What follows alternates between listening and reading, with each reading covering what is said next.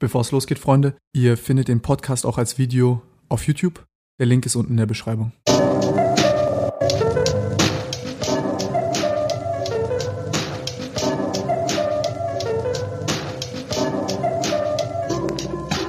Freunde, was geht ab? Willkommen zu einer neuen Folge Podcast. Heute habe ich hier Dr. Malte Puchert. Jo. Ich stelle dich mal kurz vor.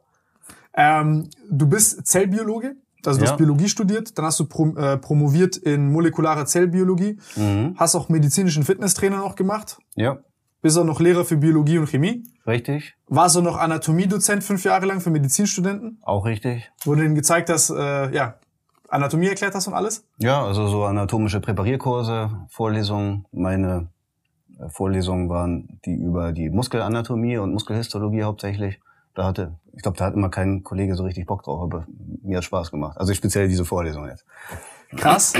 Und ähm, du forscht, also machst anatomische Forschung an Krebserkrankungen, Muskelentwicklung, Regeneration, Wachstum und neurologische Erkrankungen und Evolutionsbiologie. Ja, Evolutionsbiologie ganz am Anfang mal. Das war Ja? noch während der Diplomarbeit eigentlich. Und der Rest ist ähm, überwiegend zellbiologisch-molekulare Forschung. Äh, was ich jetzt nur noch als Gastwissenschaftler in der Anatomie in Leipzig mache. Ich habe das so zehn Jahre lang hauptberuflich gemacht. Neben Dozieren halt. Ne? Also das ist dann immer ein Teil davon. Und ja, die wesentlichen Themen, über die ich ähm, Publikationen habe, sind eigentlich Krebsforschung und Muskelforschung und ein bisschen Neuroforschung, weil das da in Leipzig in der Anatomie generell wird viel Neuroforschung gemacht und da kommt man nicht drum rum. Aber ähm, was das betrifft, bin ich jetzt kein kein Huberman oder sowas. Ne? Das ähm, die hauptsächlichen Bereiche waren oder, sind immer noch. Ich werde demnächst jetzt noch mal wieder ein äh, Review schreiben. Ähm, sind Muskelforschung und Krebsforschung. Äh, heißt, Muskel- und Krebsforschung sind jetzt die Dinge, die dir auch wahrscheinlich am meisten Spaß machen. Sonst Muskelforschung war das, was mir Spaß, äh, am meisten Spaß macht. Krebsforschung ist äh, einerseits super interessant und andererseits natürlich medizinisch das Wichtigere. Da muss man sich nichts vormachen. Na, das ist das, ähm, wo man zu Recht die Forschungsgelder dafür bekommt, weil das natürlich das die Geißel ähm, der Menschheit im medizinischen Bereich schlechthin ist, neben Herz-Kreislauf-Erkrankungen. Und äh, da habe ich halt zwei Doktoranden gehabt, also eine Doktorandin und einen Doktoranden, der, ja, mit denen ich zusammen Krebsforschung gemacht habe. Mein einer Doktorand ist jetzt in Zürich und wird da auch jetzt, also ist er erst als Krebsmediziner in Zürich und mit dem mache ich jetzt noch ein bisschen weiter. Und mit einem anderen Doktoranden habe ich Neuroforschung gemacht und die Muskelforschung habe ich im Prinzip, das habe ich im Prinzip alles alleine mehr oder weniger mit dem MTA, mit Florian äh, gemacht. Also er stand die meiste Zeit für mich im Labor und ähm, ich habe mir den ganzen, den ganzen Shit dann ausgedacht sozusagen. Ja, was hast du ausgedacht? also ich bin äh, in äh, Leipzig in der, als ich da in die Anatomie gekommen bin, 2012 im Oktober, bin schon ein bisschen älter, da äh, äh, bin ich deshalb, habe ich deshalb diese Stelle genommen bei, äh, bei Herrn Professor Engele, weil ich die Möglichkeit hatte, wirklich das zu forschen, was ich forschen wollte und gleichzeitig auch Lehre zu machen, was mich immer schon, ich bin ja auch Lehrer, ähm, jetzt hinterher noch geworden. Ähm, also Lehre ist der andere Teil, der mich sehr interessierte. Und erstens Anatomie fand ich schon immer super spannend. Das dann halt da hauptsächlich in der Lehre. Und der zweite Punkt war, da in der Arbeitsgruppe wird traditionell oder wurde traditionell mit Chemokinen gearbeitet. Das ist im weiteren Sinne sowas wie Hormone, die hauptsächlich im Immunsystem eine Rolle spielen, aber nicht nur. Und da war zu der Zeit in Muskelgewebe noch relativ wenig bekannt. Und dann habe ich, hab ich gesagt, irgendwie, wie sieht's aus? Würde ich gerne mal was zu machen. Und da der wirklich sehr cool ist mit diesen Sachen, konnte ich im Prinzip, äh, ich konnte die ganze Zeit eigentlich immer genau die Studie machen, die ich machen wollte. Sollte halt irgendwie immer was dabei rumkommen. Und die anderen Sachen mit der, mit der Krebsforschung haben sich dann daraus ergeben, weil Chemokine in dem Bereich halt auch wichtig sind. Ah, und dadurch dann quasi so die Verknüpfung. Richtig, also eigentlich habe ich Hämokinforschung gemacht die letzten Jahre. Während der Doktorarbeit war es noch was anderes, aber danach habe ich eigentlich Hämokinforschung gemacht und das dann in verschiedensten Geweben. Und das mit der Muskulatur ist aus meiner, meinem Interesse heraus entstanden, das äh, mit dem äh, mit der neurologischen Forschung, also neurologische Erkrankungen, was machen Chemokine bei ähm, Schlaganfall etc. Das äh, und die Krebs, äh, Krebsgeschichten waren sozusagen die medizinisch relevanteren Sachen. Ne? Das, äh, in der Muskulatur ist es auch medizinisch relevant, wenn es um Muskeldystrophien und äh, Muskelverletzungen geht.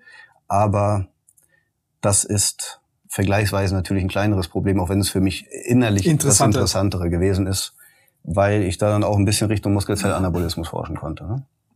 Was sind so interessante Sachen, die du da äh, gelernt hast? Also das, das finde ich jetzt so spannend, weil in diesem ganzen, ich sag mal, YouTube Fitness Game ist es ja so, äh, die Evolution von YouTube Fitness war ja, du bist breit, also kannst du Tipps geben. Ja.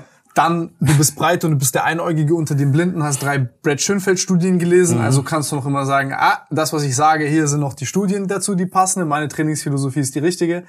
Und ähm, ja, oder du bist halt nicht so, nicht ganz so breit und ähm, hast selber Studien gemacht, machst dann. Aber äh, du bist ja, also ich meine, man hier, du trainierst auf jeden Fall. Ja, ich trainiere seit einem Vierteljahrhundert. Aber, aber inzwischen eigentlich nur noch so gesundheitsmäßig. Wie oft pro Woche? Dreimal. Ja, aber das ist doch top. Also ich hatte auch mal fünfmal die Woche trainiert, aber ähm, das war so zu Studienzeiten. Ich war auch mal deutlich schwerer, aber da war ich auch fetter. Also eigentlich sehe ich jetzt im Alter, glaube ich, besser aus. So Perma-Biker in den 20ern. Wie alt bist du, wenn ich fragen darf? 41. Ja, aber du siehst echt top aus. danke. Ja, also du hast einen richtig guten Ärmel, Alter. Also hör auf. Äh, deinen Ärmel sehe ich jetzt ja gerade nicht. Ich weiß nicht, wie der jetzt im Moment aussieht. Ja, aber, ich, äh, ich, kann, also, ich schätze, er ist auf jeden Fall fester als meiner. Ey, scheiß drauf. Ähm, ich bin auch, ich bin auch 15 Jahre jünger. Ja, das ähm, müssen wir jetzt nicht so häufig erwähnen. Was? nein, alles gut. nein, nein, nein, aber ich meine, ey, Real Talk, also ich, ich finde das motivierend, sage ich dir ehrlich. Also ich meine, wenn ich... Äh, wenn man so uralt ist und dann trotzdem noch einen kleinen Ärmel dran. Ne?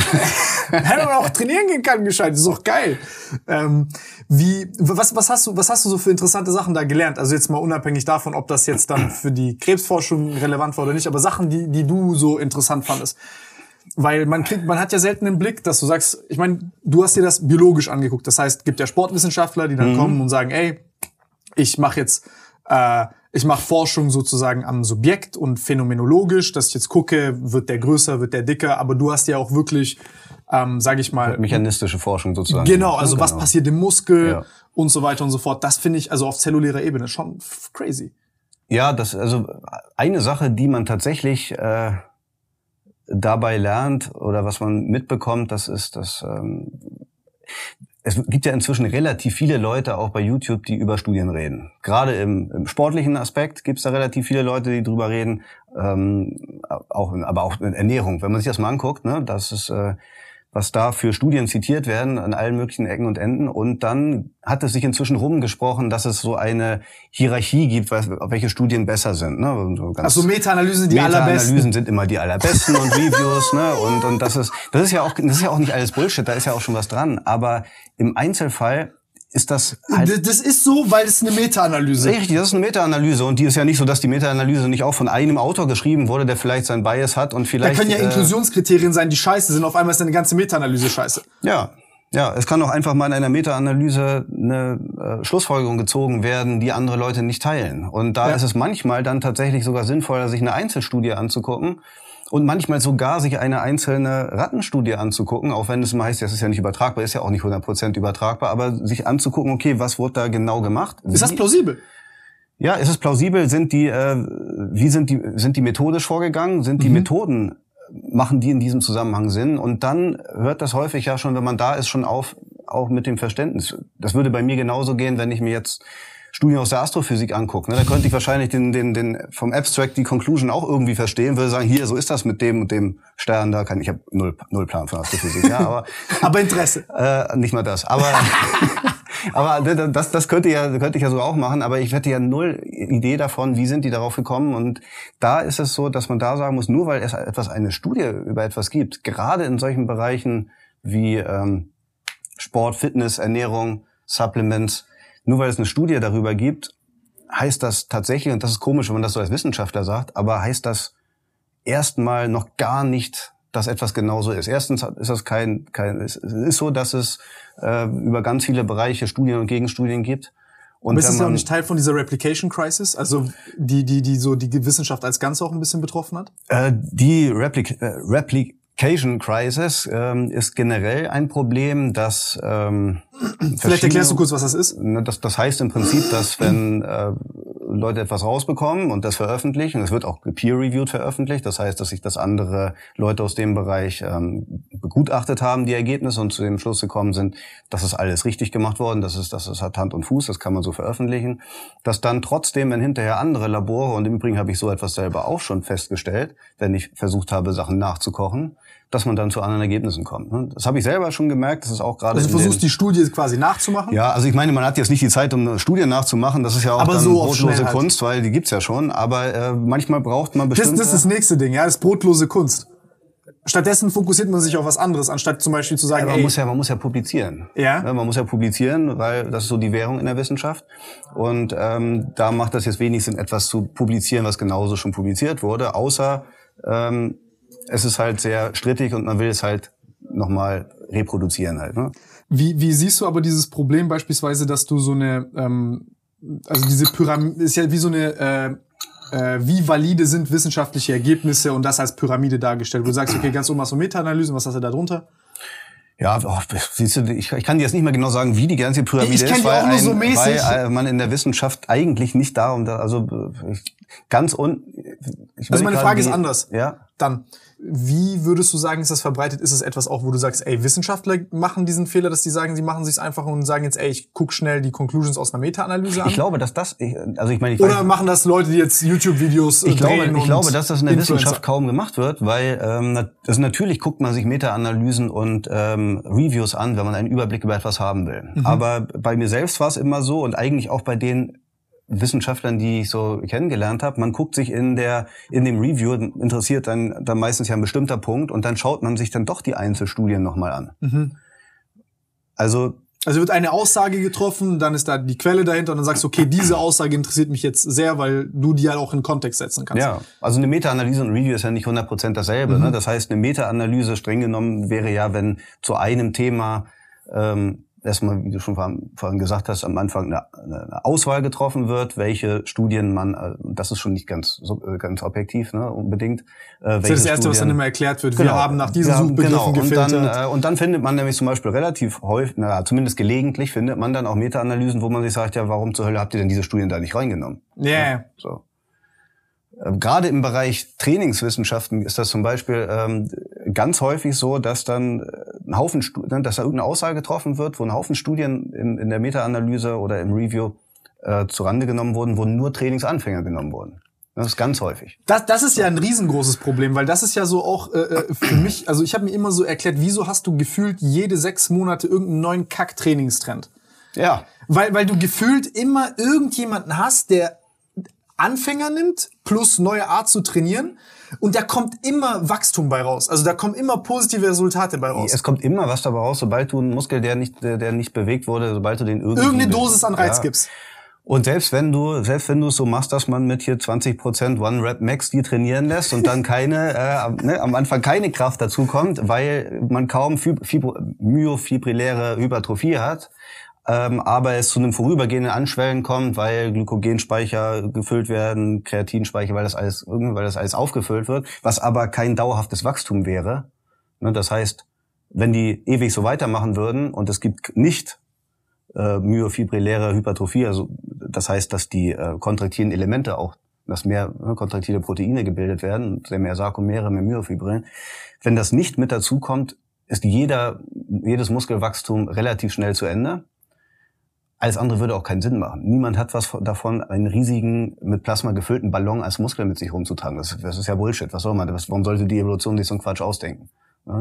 Also Posa gab es noch nicht, als die Menschheit entstanden, entstanden ist. Ne? Und ähm, war noch kein. Sonst hätte sich wahrscheinlich, wenn das ein evolutionärer Vorteil wäre, dann hätte man wahrscheinlich auch irgendwelche äh, hier, wie heißt das? Ähm, äh, wie heißt das Bananenkürz auf nee, 100 das, Reps. Nee, das Zeug, was, was die sich Synthol. irgendwelche Syntholdrüsen entwickelt. Ne?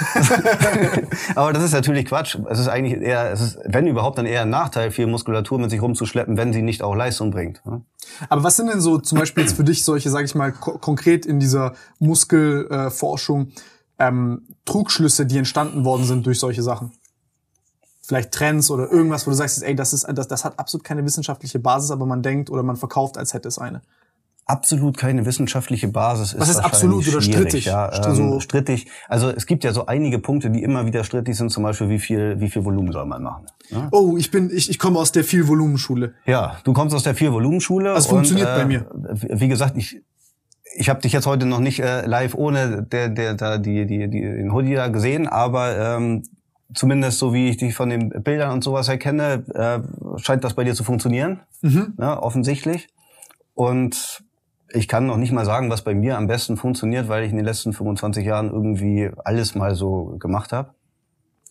Aber äh, wenn man da jetzt sagt, okay, Brad Schoenfeld, der Godfather of äh, alles, ähm, hat Studien rausgebracht, wonach man 40 Sätze, keine Ahnung, pro äh, Muskelgruppe pro Woche machen muss, damit man das optimale Muskelwachstum hat und sich das dann über ein paar Wochen angeguckt hat und dann die Muskeln auch größer wurden, was im Übrigen bei extrem Also quasi mehr Volumen, mehr Muskelwachstum. Ja, was genau. Er hatte irgendwann mal eine Studie meine ich, die noch nicht mal irgendwo den, den, den, den Point of Return hatte. Also man ist ja davon ausgegangen, okay, irgendwann muss es ja wieder rückgängig werden. Aber die, die genau, der hat so keine Decke gefunden. also er hat, genau. Er, er hat es quasi zeitlich nicht gefunden und er hat es auch im Volumen an sich nicht gefunden. Richtig, richtig. Und das wird dann irgendwann, also wie gesagt, der, der hat, hat seinen, seinen Sinn, dass Brad Schoenfeld da so ähm, der viel zitiert ist. Er kommuniziert es gut und der und die äh, die Studien sind auch methodisch, die die ich gelesen habe, auch alle sehr gut gemacht.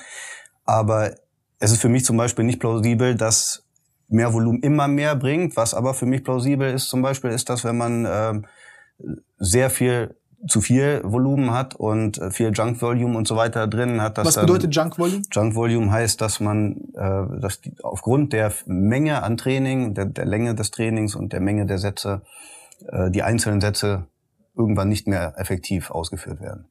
Das heißt, du bist so kaputt schon? Ja, wenn man irgendwann den Bizeps Curl nur noch mit drei Kilo machen kann, äh, ist unwahrscheinlich, dass dass, dass, dass man diesen Satz dann auch noch wirklich richtig hardcore bis zum Ende macht. Wie gesagt, unwahrscheinlich heißt nicht, dass es nicht vielleicht sogar trotzdem was bringt. Aber es ist immer, diese ganzen Studien sind dann über eine gewisse Zeit. Und dann ist immer die Frage, was ist davon jetzt einfach vorübergehende Muskelanschwellung, was man als ähm, kann man das nicht und also kann man das nicht unterscheiden sehen kann indirekt. Also nur kurz, damit wir das einmal erklären. Das, das eine, was du quasi erklärst, ist, da ist jetzt mehr zum Beispiel Zellwasser wegen entzündlichen Prozessen. Mhm. Meinst du das? Man kann das teilweise mit bildgebenden Verfahren, wenn es richtig viel ist, kann man das natürlich äh, schon auch äh, unterscheiden. Mhm. Aber das, äh, womit wir bei einem anderen Punkt auch wären, was immer strittig ist, hier, was ist, was ist mit, mit sarkoplasmatischer Hypertrophie und sowas, das geht ja genau in die Richtung, was äh, Erstmal kurz, was ist vielleicht sarkoplasmatische Hypertrophie? Sarkoplasmatische Hypertrophie ist da, ähm, äh, Muskelzellwachstum oder Muskelfaserwachstum, bei dem nicht die kontraktierenden Elemente zunehmen, sondern nur das Sarkoplasma ist das Zellplasma der Muskelzelle. Das heißt, mehr Plasma mit mehr Energieträgern darin, mehr Glykogen, mehr Kreatin gelöst und so weiter, was eine Anpassung an längeres Training ist. Ne? Das ist schon, macht schon Sinn. Aber auch dort wird dann... Also die ganze Suppe im Muskel. Die ganze, ja, sozusagen. Ne? Ist aber innerhalb der Zelle, innerhalb der Muskelzelle. Und reine ähm, äh, sarkoplasmatische Hypertrophie gibt es ja gar nicht. Also es gibt es, wie gesagt, bei Trainingsanfängern, die man mit 20% One-Rep-Max trainiert, kann es sein, Kurzzeitig. dass dass kurzzeitig äh, die Intensität so gering ist, dass tatsächlich die Myofibrillen sich nicht anpassen wollen, aber trotzdem, weil sie ja was machen, mehr Glykogen, mehr Dings, dies alles mögliche Brauchst gespeichert halt eine höhere Stoffwechselkonzentration. Genau, und dann wächst ein bisschen der Muskel am Anfang. Dann kann man das vielleicht auch im, im Querschnitt messen, aber in solchen Querschnittmessungen kannst du schwer sehen, was da jetzt gemessen ist. Das hört aber ganz schnell wieder auf. Ah, okay, also da kannst du quasi nicht unterscheiden, ist es jetzt wirklich der Muskel, der wächst, oder ist es so das Milieu, was, also das, das, das ist ja der, es ist ja der Muskel, es ist in der Muskelzelle. Ja. Aber die Muskelzelle besteht zu einem großen Teil aus den. Aber nicht der trockene Muskel sozusagen. Ja, und selbst der trockene Muskel besteht zu 70 Prozent aus Wasser. Also insofern ist das, ähm, Schwer zu unterscheiden. ist das, äh, also auch die Myofibrillen sind ja nicht irgendwo äh, diese kontraktierenden Elemente sind ja nicht irgendwo in einem, in, in, in einem luftgefüllten Raum oder in einem Vakuum, sondern das ist ja natürlich alles alles in einem besseren Milieu. Ähm, aber es gibt nicht diese Variante, so ja, so und so, wenn du mit wenig Gewicht trainierst, dann hast du äh, sarkoplasmatische Hypertrophie, aber die Muskeln werden nicht stärker. Äh, sarkoplasmatische Hypertrophie hat relativ schnell eine Grenze. Mhm. Und die Studien, die es dazu gibt, also die zellbiologischen Studien, die es dazu gibt, zeigen auch, dass in diesen Studien selber zumindest dann auch immer zumindest ein gewisser Zuwachs auch an Myofibrillen gesehen wurde. Ne? Also es ist nicht so, dass man sagen kann, äh, du hast nur diesen Einhypertrophie-Pfad sozusagen. Ja, es, es würde auch überhaupt keinen Sinn machen. Mhm. Warum sollte unser Körper sich solche, also warum sollte in der Evolution so ein Quatsch entstanden sein? Ja? Weil das macht ja für nichts, für nichts Sinn zu sagen, äh, der Muskel passt sich an dieser Form von Training nur damit an, dass äh, er seine Glykogenspeicher versucht maximal aufzufüllen, was dann im wässrigen Milieu der, Fall ist, weil das ist ja nie die einzige Anpassung, die man haben will. Oder es werden nur neue Mitochondrien gebildet. Und das ist ja nie das, was man haben will. Also was der Körper, was der Körper haben will, ne? weil dadurch alleine wird er, wird er nicht, wird er nicht stärker und ein hypertrophierter Muskel, der nicht mindestens ein bisschen stärker wird, ist relativ kontraproduktiv, denn der kostet viel Energie. Kostet mehr Energie, aber bringt nicht mehr. Eben, der bringt nicht mehr. Kommst nicht mehr durch die Tür, aber du kannst trotzdem die, die Waschmaschine nicht heben. Das macht ja keinen Sinn. Ne?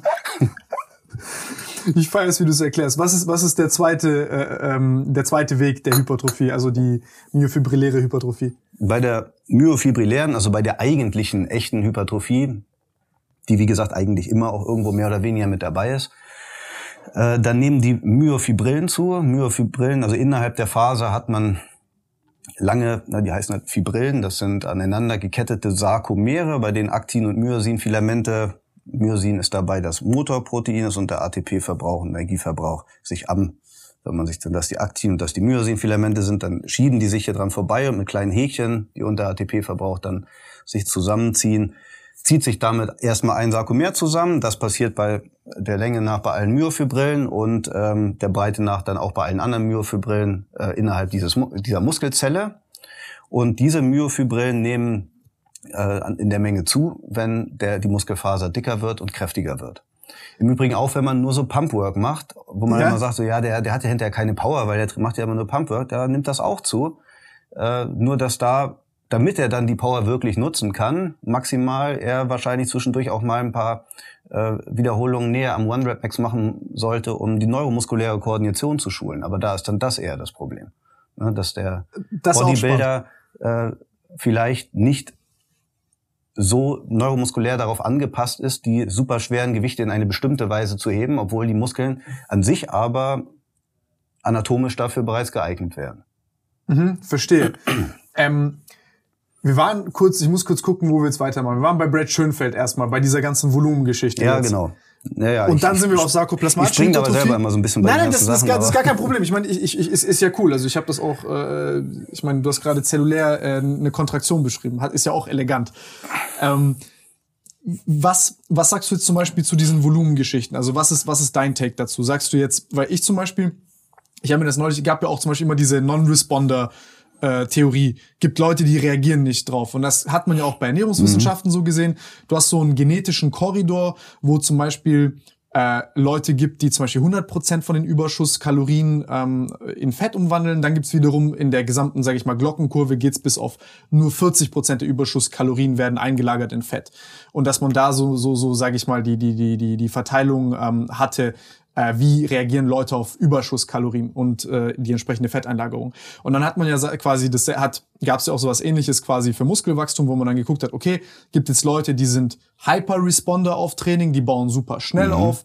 Ähm, keine Ahnung, anderthalb bis doppelt so viel wie der durchschnittliche. Ja. Und dann gibt's Leute am anderen Ende der Verteilung, die sind bei null. Genau. Und, jetzt, und die, die äh, nahe bei null sind, die haben dann, so wird das ja teilweise dann dargestellt, einfach immer nur alles falsch gemacht ähm, obwohl das oder es geht gar nicht. Oder es geht gar nicht. Und meistens ist dann ähm, die Wahrheit dann irgendwo in der Mitte. Was ist die Wahrheit, genau? Weil ich habe da neulich auch paar Sachen dazu gelesen, die Wahrheit die ist, Die fand. Wahrheit ist erstmal, dass tatsächlich äh, die also du wurdest ja selber auch immer als das, das Genetik-Wunder, was das betrifft, ne, so äh, gefeiert, früher, soweit ich weiß. Und äh, dass die genetischen Unterschiede fürs Muskelwachstum, wobei es dafür, man da jetzt keine konkreten Gene kennt, die das machen. Ne? Also genetisch ist immer so ein, in dem Fall ja, aber also Simeon Pant hat schon Myostatin-Defekt. Na, Spaß. Äh, na, der hat, ein, der hat eine Trenndrüse, glaube ich. In der Trenndrüse? Ich glaub, aber der, ist ja auch Genetik. Ich glaube, der hat eine Hirnanhangstrennendrüse. in der Hypophyse also wird bei dem ja. um 12 Uhr kommt immer so. Ja, ja, genau. Der hat irgendwie 100 keine Milligramm Ahnung, Trenn durch. Zwei Paar Hoden oder sowas, ich weiß es nicht. Muskelforscher bestätigt, Simeon Pandas Geheimnis. Äh, ja, genau. Nee, der, äh, ja, also offensichtlich unabhängig davon, was er jetzt noch so macht, äh, hat der natürlich die genetische Voraussetzung offensichtlich für erstens mal erstmal die Form bei ihm und dann auch für, für die Masse. Und äh, wenn man jetzt mal, keine, ich weiß ja, ich habe ja keine Ahnung, wie Simon Panda natural ausgesehen hat, aber sicherlich auch nicht schlecht, wenn er er ist Lifetime Netty. Er ist Lifetime Netty, Entschuldigung, ich, ich war auch wieder. Ja, keine Ahnung. Ja, natürlich. Also ich meine jetzt. Äh, Aber ich glaube, er ist weit genug weg und wir reden hier auf Deutsch, dass er einen jetzt nicht ähm, verklagen würde, wenn man daran zweifelt, oder?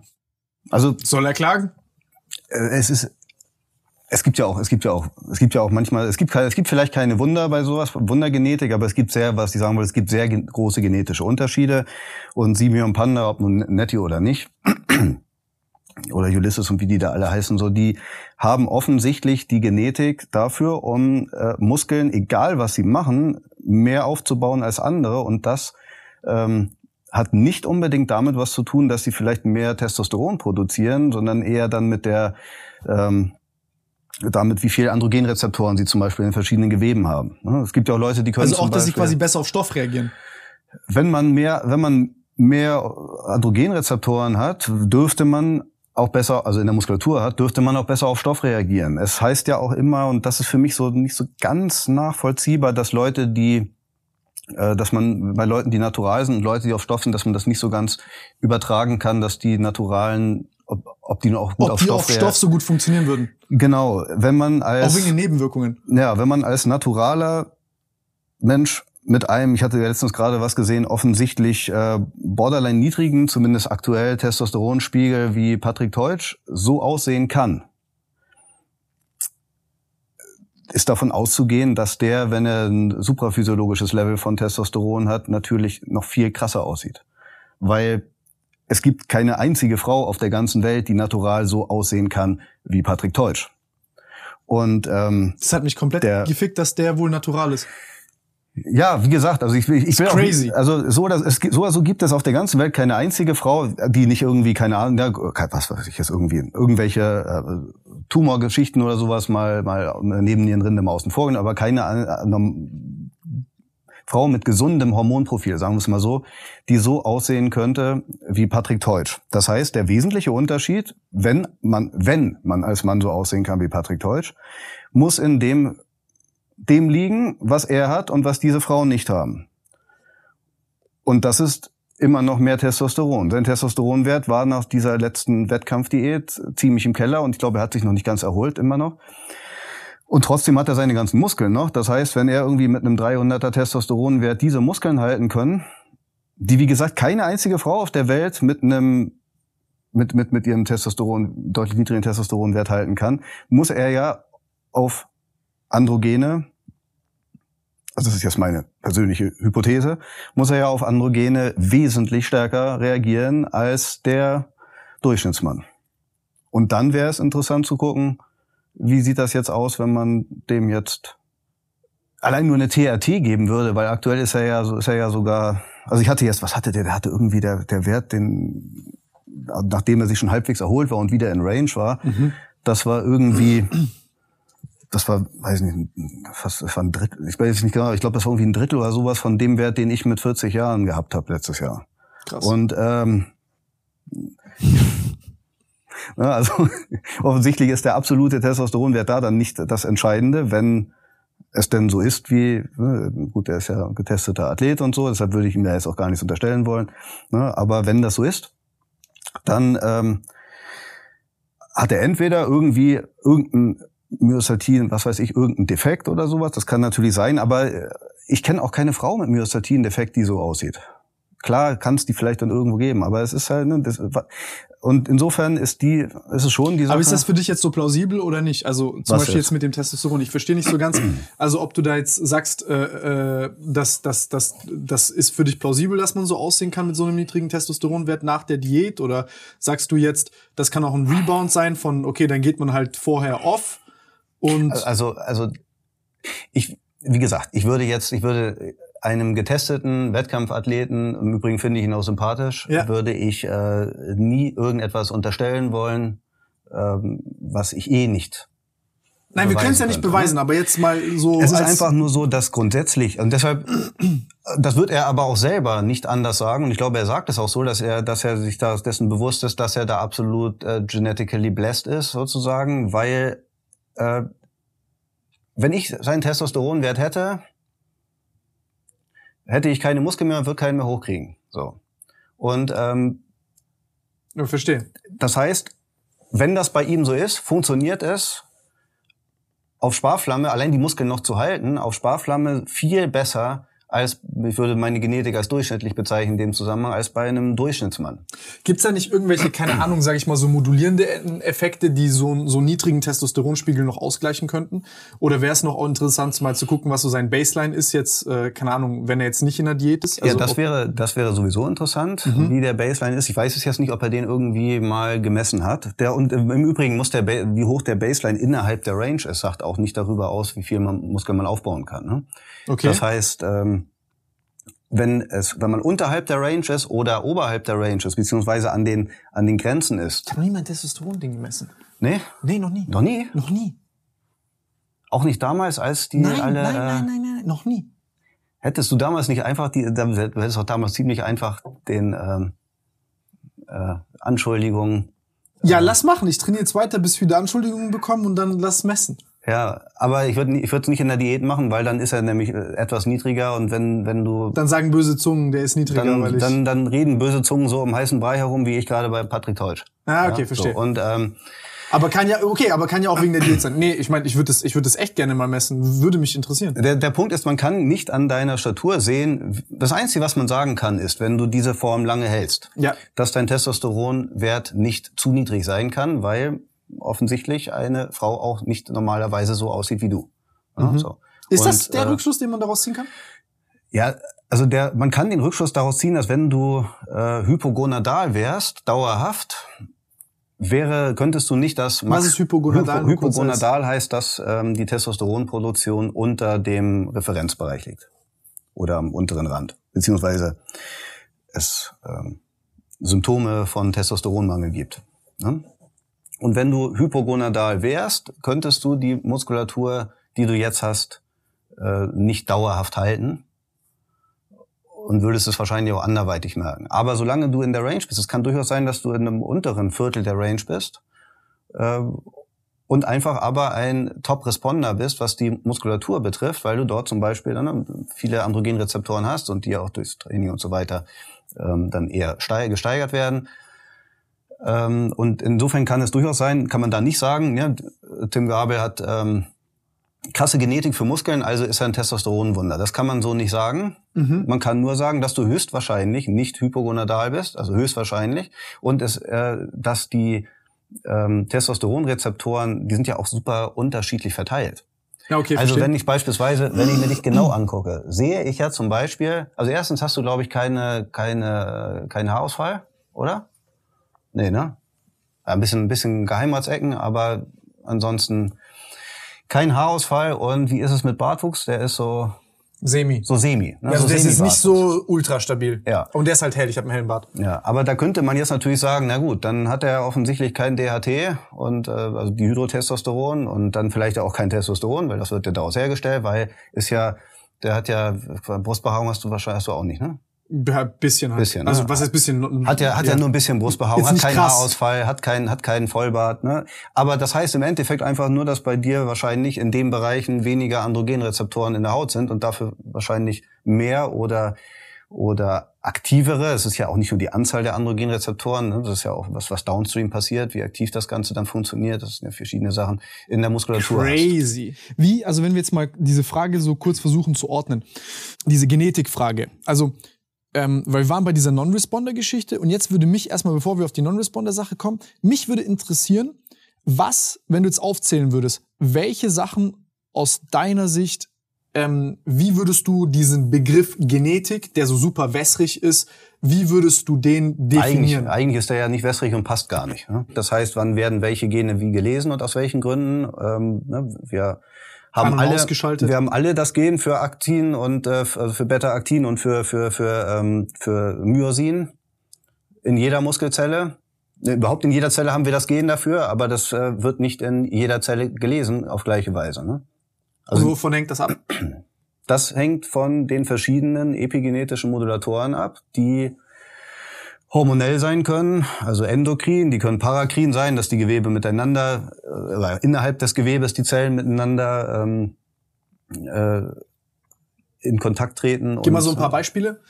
Weil ich meine, wir sind jetzt zum Beispiel, ja. Also für, für endo- und parakrine Faktoren, sowas wie insulinähnliche Wachstumsfaktoren, IGF 1 und 2, mhm. sowas, das sind so Klasse, die, die sowohl parakrin als auch endokrin wirken und die ähm, Wachstumsreiz initiieren.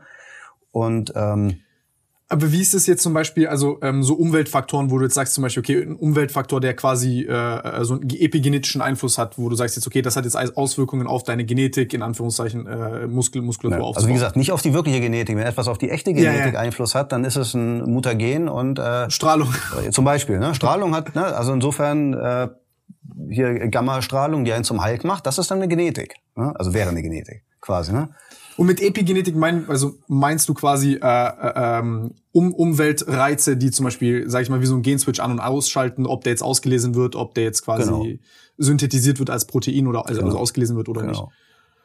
Ähm, und was, was, was wären jetzt so quasi Faktoren? Weil wir waren bei dieser Non-Responder-Sache. Was mich jetzt hier zum Beispiel interessiert, ist dieses, okay, wenn jetzt Leute zum Beispiel zu mir sagen, Tim, du hast eine gute Genetik, was meinen die damit und wie würdest du das also untersuchen? Also habe ich jetzt eine gute Genetik oder nicht? Und, und, und wovon würdest du sagen, hängt so etwas ab? Du hatten das Testosteron gerade? Ja, also eine gute Genetik im wörtlichen Sinne hast du zum Beispiel, also gute im Anführungsstrichen, gute Genetik für Muskelaufbau ja. im wörtlichen Sinne hast du, wenn du einen Myostatin-Effekt hast, weil dann das Gen verändert ist. Und dann hast du eine bessere Genetik. Ich, ob ein Myostatin-Effekt ist was Positives, ist mal eine andere Sache. Ne, aber dann hast du eine für Muskelaufbau. Kann man das messen? Ja. Easy? Also könnte ich das jetzt easy messen oder ist das so, muss naja, ich da jetzt ins Militärlabor? In das Militärlabor jetzt nicht. Du könntest also, du, doch man könnte das schon messen. Du hast keinen kein Myostatin-Effekt. Also mhm. kann ich dir so jetzt schon sagen, weil ja. ähm, äh, ganz egal, wie du deine Muskeln aufgebaut hast und wie das, das ist nicht die Muskulatur, die man mit einem Myostatin-Defekt aufbaut. Hast du das mal gesehen? Also ich habe noch nie einen Menschen gesehen, der das wirklich hat.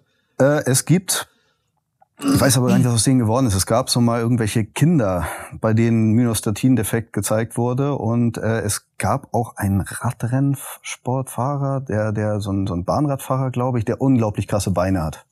Einfach nur durch sein, also durch sein Bahnradfahren, der auch obenrum deutlich kräftiger ist als so der Durchschnittsbahnradfahrer, mhm. aber offensichtlich nicht jetzt, wenn der Bodybuilding obenrum machen würde, würde der wahrscheinlich, ne, Oberkörper machen würde, würde der wahrscheinlich äh, nicht mehr viel Radfahren können, weil er dann da auch super viel aufbaut.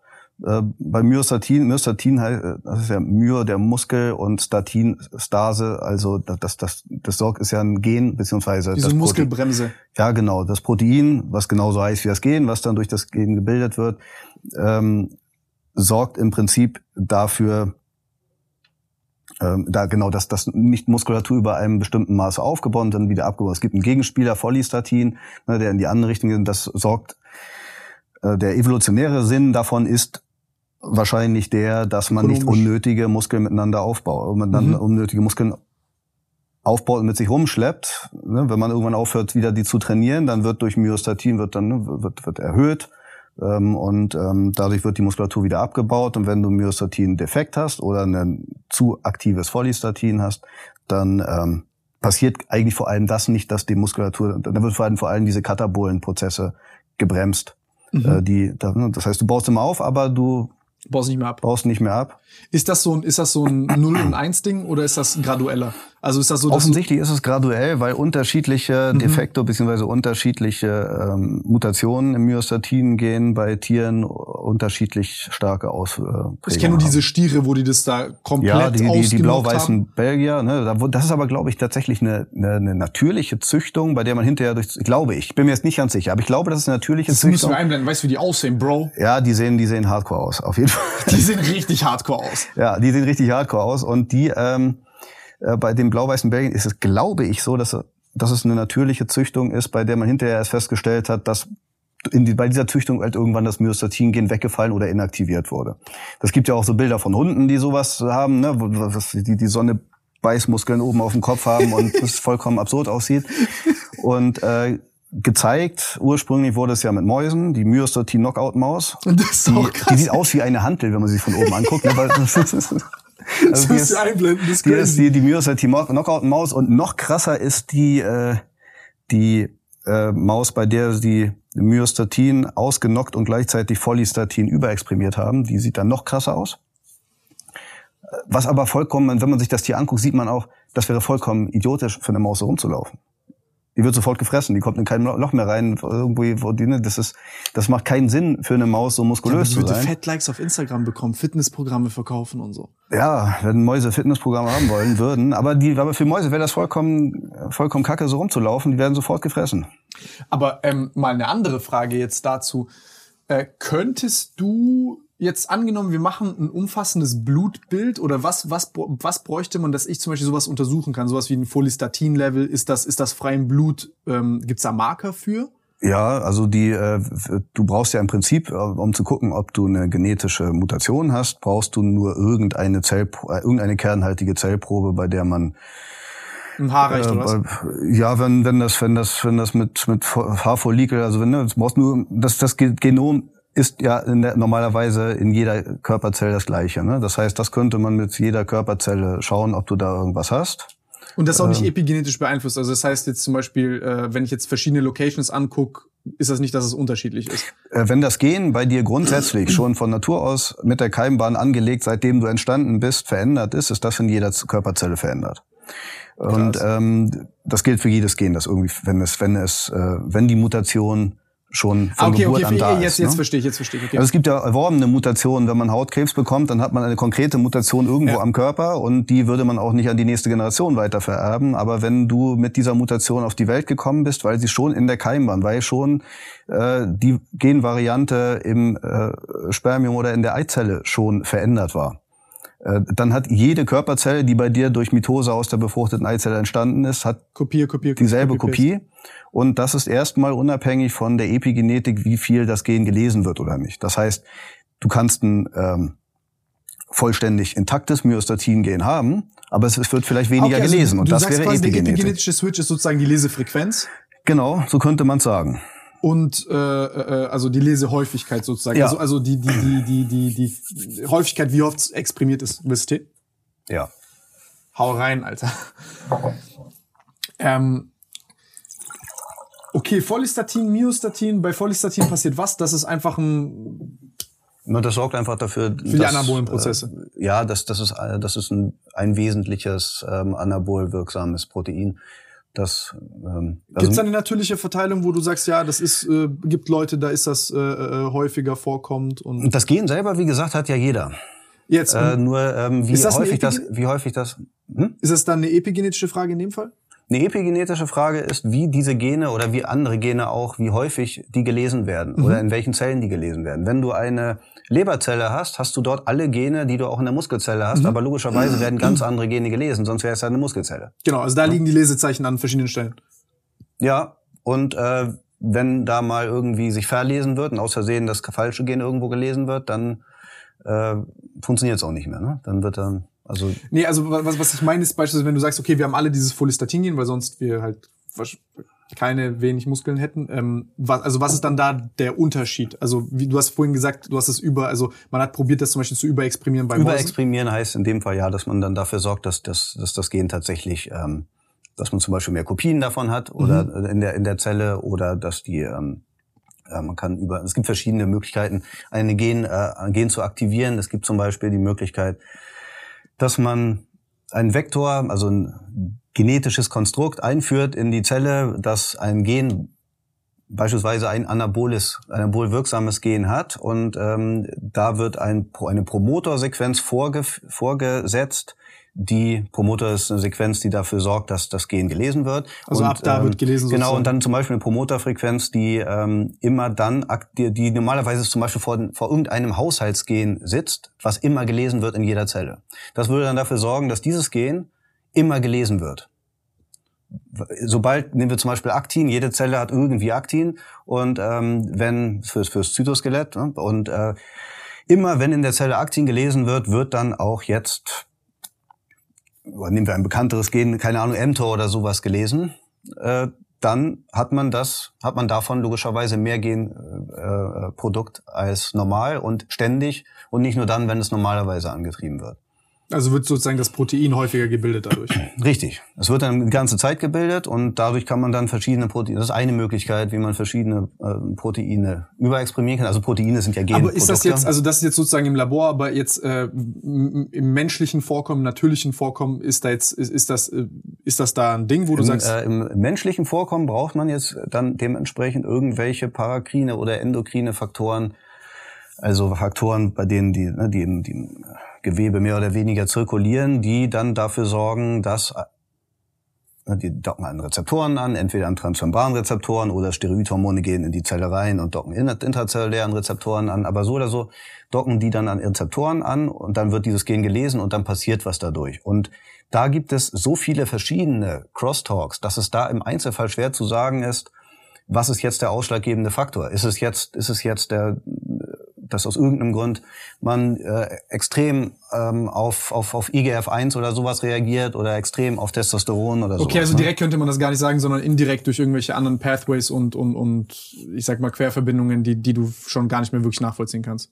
Wenn, wenn man einen, einen, ähm, einen von den Major Player kennt, äh, kennt und den weiß, der ist besonders stark oder besonders schwach exprimiert, dann ähm, ist das schon ziemlich sicher, dass es daran liegt. Also wenn jetzt zum Beispiel jemand natural extrem muskulös ist und der hat einen Testosteronwert, der oberhalb der Range ist, ist es schon relativ naheliegend, dass es daran liegt. Wenn er aber überdurchschnittlich muskulös ist und der Testosteronwert ist tief, liegt es an etwas anderem oder daran, dass derjenige halt besonders sensitiv auf das wenige Testosteron, was er hat, reagiert. Und das ist dann, das, das ist im Prinzip die Epigenetik. Epigenetik ist nicht ist nicht etwas, was neben der Genetik pa passiert, sondern es ist eigentlich das, was wenn die Genetik das, das Buch ist, dann mhm. ist die Epigenetik der Vorleser. Kommt das jetzt hin? Wahrscheinlich nicht. Aber ja, ja, so ja, welche Seite wird jetzt aufgemacht ja, und gelesen, genau. so nach dem Motto. Ähm, dann, okay, interessant. Jetzt zu so diesen Non-Responder-Geschichten. Also ich habe, als ich mir das angeguckt habe, war das so, dass äh, man halt dort dann gesehen hat, also wir waren ja beim Volumen ganz mhm. am Anfang, und dann äh, war es so, dass das mit ähm, mehr Volumen bei den Non-Respondern auf einmal doch besser geklappt hat. Und das ist so eine Sache, die, also ich jetzt aus meiner, das ist jetzt anekdotische mhm. äh, äh, Ding hier, aber bei mir war das auch so, dass anfangs wirklich Horror war. Und dann habe ich gesagt, okay, jetzt trainiere ich einfach mehr. Mit wie vielen Jahren hast du angefangen zu trainieren? Gut, mit 13. Ja. Dann kann es auch am Alter liegen. Also mit, mit, also und, und wann, wann, hast, wann bist du, wann bist du aufgegangen?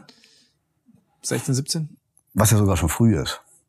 Ja, so ja angefangen aufzugehen, ja. Ja, ja, was ja sogar schon früh ist. Also das, äh, die Gewebe brauchen ja auch erstmal eine Weile, um überhaupt jetzt mit dem mit dem Testosteron klarzukommen. Ne? Mhm. Das, du hast ja, das, das sieht man ja daran, man produziert mit, mit, wenn man in die Pubertät kommt mit 13 und so weiter, da produzierst du schon Testosteron und auch mit 15 sowas produzierst du sehr viel Testosteron. Aber die meisten 15-, 16-Jährigen haben keinen vollständigen Bartwuchs zum Beispiel. Das heißt, äh, diese, die, die Auswirkungen, ähm, viele von den Auswirkungen brauchen eine Weile, bis sie dann wirklich da sind. Und bei der Muskulatur ist es noch so eine Sache, das ist insofern bisschen schwierig, das zu erklären, weil wenn man einem erwachsenen äh, Menschen Testosteron in großen Mengen gibt, wird er relativ schnell Muskeln aufbauen mit Training dadurch. Mhm obwohl ein 13- oder 14-Jähriger, der die gleiche Menge Testosteron natürlich vielleicht produziert, da noch nicht das aufbaut. Das ist nicht so richtig klar, woran es liegt. Man könnte etwas semi-wissenschaftlich denken, dass es vielleicht damit zu tun hat, dass naja, das, das Testosteron muss an allen Stellen gleichzeitig dafür sorgen, dass da ein Männerkörper entsteht und dann das ist, wie gesagt, jetzt nicht so super wissenschaftlich auf. Äh, aber wenn du. Das ist so ein bisschen verwässert. Wenn du mit 13 oder 14 ähm, mit wenig Volumen trainiert hast und da hast du wenig aufgebaut und dann hast du mit 16, 17 mit vier Volumen trainiert und hast viel aufgebaut. Halte ich es für viel wahrscheinlicher, dass der Gamechanger war, dass du 16 oder 17 warst. Mhm, verstehe. Aber ich habe auch, als ich, äh, muss ich auch sagen, als ich mit, also ich habe auch, äh, sage ich mal, mit vielen Leuten dann trainiert und muss, also jetzt ich für meinen Teil, äh, das hat echt gut funktioniert. Also mit vielen, vielen Leuten. Ähm, jetzt ist hier meine Frage, weil ich habe echt häufig dann irgendwelche Freunde im Freundeskreis gehabt, die gesagt haben, gut, ich, ich kann jetzt nicht aufbauen, ich äh, versuche ein Essen in sich reinzuschaufeln, trainieren dann aber wirklich irgendwie eine Stunde einen Scheiß zusammen, der mhm. weder intensiv ist, noch da gehen. haben wir es ja aber auch schon, ne? Da, ne, also unter Volumen fasse ich dann natürlich auch noch. Ne? Also Aber das ist ja was ganz anderes. Intensität und Volumen sind zwei komplett unterschiedliche Größen. Also ist mir ist mir klar. Ich ich äh, äh, share das jetzt gerade über einen Kamm. Aber was ich jetzt sagen möchte, also mir geht's gerade um diese Non-Responder-Geschichte. Also meine Frage bei der Non-Responder-Geschichte ist: Ein Hardgainer kann der nicht aufbauen wegen seiner Genetik und egal was er macht und wie richtig in Anführungszeichen er es macht, wird er nicht aufbauen oder super scheiße aufbauen? Oder sagst du, ähm, dass dort der genetische Einfluss und diese generelle Prädisposition zum Krafttraining ähm, überbewertet ist und dass, dass, dass man dort auch wirklich mal, äh, dass du sagst, es, man kann auch gucken, dass vielleicht der auf unterschiedliche Arten, von, Arten und Weisen von Training besser oder schlechter reagiert. Beides. Also erstens ist es so, sehr offensichtlich so, dass unterschiedliche Arten von Training bei unterschiedlichen Menschen unterschied, äh, unterschiedlich funktionieren. Was ist, das ist ein großer Kritikpunkt, den ich bei fast allen ähm, äh, Trainingsstudien habe, die dann irgendwie 20 Probanden haben. Über äh, zwei, drei, drei von den Studien hatte ich auch mal ein Video gemacht, wo dann rauskommt, mit der und der Variante Ne, Im Durchschnitt ist dann auch signifikant vielleicht, funktioniert es besser. Wenn man sich die aber anguckt, dann sieht man dann immer zwei, drei, vielleicht sogar vier Ausreißer. Mhm. So, bei 20 Probanden sind vier Ausreißer eine ganze Menge. Und äh, die, diese Ausreißer haben offensichtlich mit der anderen Variante besser trainiert. Im Durchschnitt kann man sagen, okay, im Durchschnitt, wenn man sich für eine Sache entscheiden muss, ist es wahrscheinlicher, dass du mit der anderen Variante trainierst. Aber es gibt Leute, die genau andersrum besser trainiert haben. Das ist bei fast allen diesen Studien äh, so, egal ob das jetzt Studien zum Volumen sind. Also beim Volumen ist es ganz, ganz viel so. Ne? Da gibt es fast immer irgendwelche Ausreißer. Und ich überlege gerade, welche Studie war das jetzt? Nee, da ging es sogar darum, ob man im Zweifelsfall, wenn die muskuläre Anpassung da ist, das Volumen steigern oder die äh, oder das Trainingsgewicht steigern soll. Also das, das Volumen innerhalb eines Satzes jetzt in dem Fall. Ne? Die, Mhm. die Wiederholungszahl im Satz steigern, wenn wenn's, wenn man stärker geworden ist, oder äh, die das, das Gewicht steigern. Und die Auswirkungen waren, das war weil da haben die die Beinmuskeln sich angeguckt. In dem Fall ist übrigens eine Schonfeld-Studie. Äh, und da haben die sich die Beinmuskeln, glaube ich, ja doch. Und Du da quasi mal ein Bein, das eine Bein an und das andere bei so Leg Extensions machen die das ja gerne. ja, ich weiß jetzt, äh, was hatten die da? Ich weiß gerade nicht mehr aus dem Kopf, was die für Übungen gemacht haben. Aber die haben sich die unterschiedlichen Beinmuskeln angeguckt und ähm, der Rectus femoris, ne, der Anteil des Quadrizeps da oben drauf ist, das war, glaube ich, der einzige, wenn ich mich nicht irre, bei dem es einen leichten Unterschied gab, wo die, die das Volumen gesteigert haben, ein bisschen ähm, besser aufgebaut haben, als die, die äh, das, Gewicht. Gewicht gesteigert haben. Und daraus kann man jetzt schließen, okay, weil äh, bei anderen Muskeln ist es egal und bei dem, also vom Bein ist es egal und bei dem wirkt das besser, also machen wir jetzt Squats nur noch, mit, Mit dem wir das Volumen steigern. Ist aber, ist aber eine, diese, Aus- diese Schlussfolgerung wird dann ja auch daraus teilweise geschlossen. Und Das ist das, was ich meinte, wenn Leute sich Studien angucken, sagen ja, das, das ist das, was in der Conclusion steht. Ne? Aber wenn man sich das mal insgesamt anguckt, sieht man, wenn man nur zwei Ausreißer rausgenommen hätte, zwei, zwei einzelne, dann wäre das Ergebnis das nicht mehr gewesen. Das heißt, zwei Leute sind in, bei zwei Leuten hat das, die haben, haben das Ganze. Hat ähm, halt den Schnitt gehoben. ja, im Übrigen war das in dieser Studie nicht mal signifikant, glaube ich, aber das ist egal, weil dann muss es die Effektstärke irgendwie war das gut genug, dass man äh, Das, das ist aber eine Sache, die mich generell fickt bei diesen ganzen Sachen. Also ich verstehe manchmal überhaupt nicht. Also ich habe manchmal das Gefühl, die verwenden irgendwie drei Maße für Effektstärken pro Studie. ja, Also manchmal irgendwie Standardabweichungen, manchmal was anderes. Äh, das ist das ist Also sie sind ja manchmal statistisch. Also ich habe, ich habe, ich habe, ich bin kein Sportwissenschaftler. Ich habe den Scheiß nicht studiert. Aber irgendwann Mhm. ich bin übrigens auch kein Sportwissenschaftler und habe den Scheiß auch nicht studiert, ähm, aber äh, die ich habe gar nichts studiert im Gegensatz zu dir. ja okay Aber also bei diesen, bei diesen Effektstärken und bei diesen statistischen Geschichten habe ich mal, also entweder bin ich super verwirrt und dumm oder ich habe das Gefühl, die arbeiten da manchmal auch ein bisschen schlampig. Also es ist so, wenn man eindeutige Ergebnisse, umso eindeutiger die Ergebnisse, desto weniger Statistik braucht man. In den Sportwissenschaftlern wird super viel Statistik gemacht. Ja. Das heißt, wenn man solche Studien macht mit wenig Probanden und kleinen Ergebnissen, braucht man super viel Statistik, um dort nachher ein Ergebnis rauszukriegen. Und dann wird mit so Ausdrücken wie Effektstärke und sowas natürlich gearbeitet. Ähm, bei meinen eigenen Studien ist das Wort Effekt, Effektstärke nie gefallen, weil es keinen Sinn gemacht hätte, davon Effektstärken zu reden. Entweder das. Und bei dir ist was anderes. Ja, ja, aber ähm, äh, auch bei äh, auch bei Studien, bei denen, also auch wenn man, wenn man jetzt, wenn es diesen einen Weg richtig zu trainieren äh, geben würde, der für alle richtig ist, dann bräuchte man da auch keine Effektstärken, dann müsste man da, dann bräuchte man dann ja eine Statistik, äh, eine, eine statistische Signifikanz, die, die habe ich in meinen Studien natürlich auch erheben müssen. So, ne? Die würde man dann noch zur Sicherheit nehmen, aber wenn alles immer hochsignifikant ist, dass von 20 Probanden 20 Leute, bei denen der der, der Rectus femoris besser wächst, wenn ähm, wenn sie mit mehr Volumen arbeiten, äh, dann braucht man genau ja, dann braucht man genau eine Statistik, dass man sagt, okay, das ist signifikant, weil es ist in 100 Prozent der Fälle so. Und das ist aber da offensichtlich nicht so. Es gibt sogar Ausreißer in beide Richtungen. Und dann wird super viel mit Statistik gearbeitet und äh, wie gesagt, umso, ein, umso weniger eindeutig die Ergebnisse sind, desto mehr Statistik braucht man am Ende. Und das heißt nicht, dass diese Studien deshalb schlecht gemacht sind. Das heißt nur, dass das bei solchen Sachen super schwierig ist, überhaupt eine Aussage zu treffen weil man allein von dem, was man sieht, sie häufig nicht hat. Ja, mhm. ja ich habe mich manchmal, also ich habe manchmal so Sachen gelesen, da war ich so, okay, bin ich jetzt schlauer als vorher oder check ich's nicht oder hä? Und dann aber sehe ich, wie andere Leute daraus wirklich die wildesten Schlussfolgerungen ziehen und ich denke mir einfach so, okay, wahrscheinlich bin ich dumm. Äh, ja, also nee, ich habe, ich hab, da, da sind, da sind manchmal, also äh, da, ich, ich, ich kann es nicht mehr genau sagen, ich müsste es nochmal nachlesen, aber drauf geschissen, drauf geschissen. Ähm, ich versuche, ich versuche mich gerade dran zu erinnern, aber ich äh, werde es nicht schaffen. Ähm, was sagst du, äh, was sagst du zu diesen Non-Respondern Sachen jetzt äh, generell? Gibt es da Sachen, wo du jetzt sagst, okay, äh, irgendwas, wo du jetzt weißt oder wo du sagst, ey, das wurde nicht berücksichtigt oder das ist ein Fehler, der da gemacht wird oder so, sag ich mal, oder so typische Ausreißer in beide Richtungen, wo du sagst, ey, gibt Sachen, da respondet der eine super gut drauf und der andere super scheiße drauf.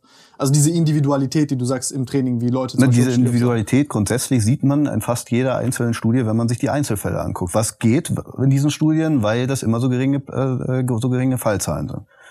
Ne, bei einer Endzahl von 12, 13 geht das. Da kann man sich jeden Einzelnen angucken. Das machen mhm. die dann ja auch. Und dann kommt raus, das ist, es gibt die, also Non-Responder ist auch immer so, so ein, also Non-Responder ist zu, ist zu, zu absolut. Es gibt keinen Non-Responder, der auf Krafttraining gar nicht reagiert. Das, das, das geht nicht. Aber es gibt, es gibt Low-Responder mhm. und Extreme Low-Responder und Extreme High Responder. Und dann gibt es welche, die wirklich mit, äh, mit mehr Volumen besser reagieren, welche, die mit äh, steigernder Intensität bei wenig Volumen besser reagieren. Und wenn man sich eine Studie von Schoenfeld anguckt, dann gibt es mehr von der einen Sorte.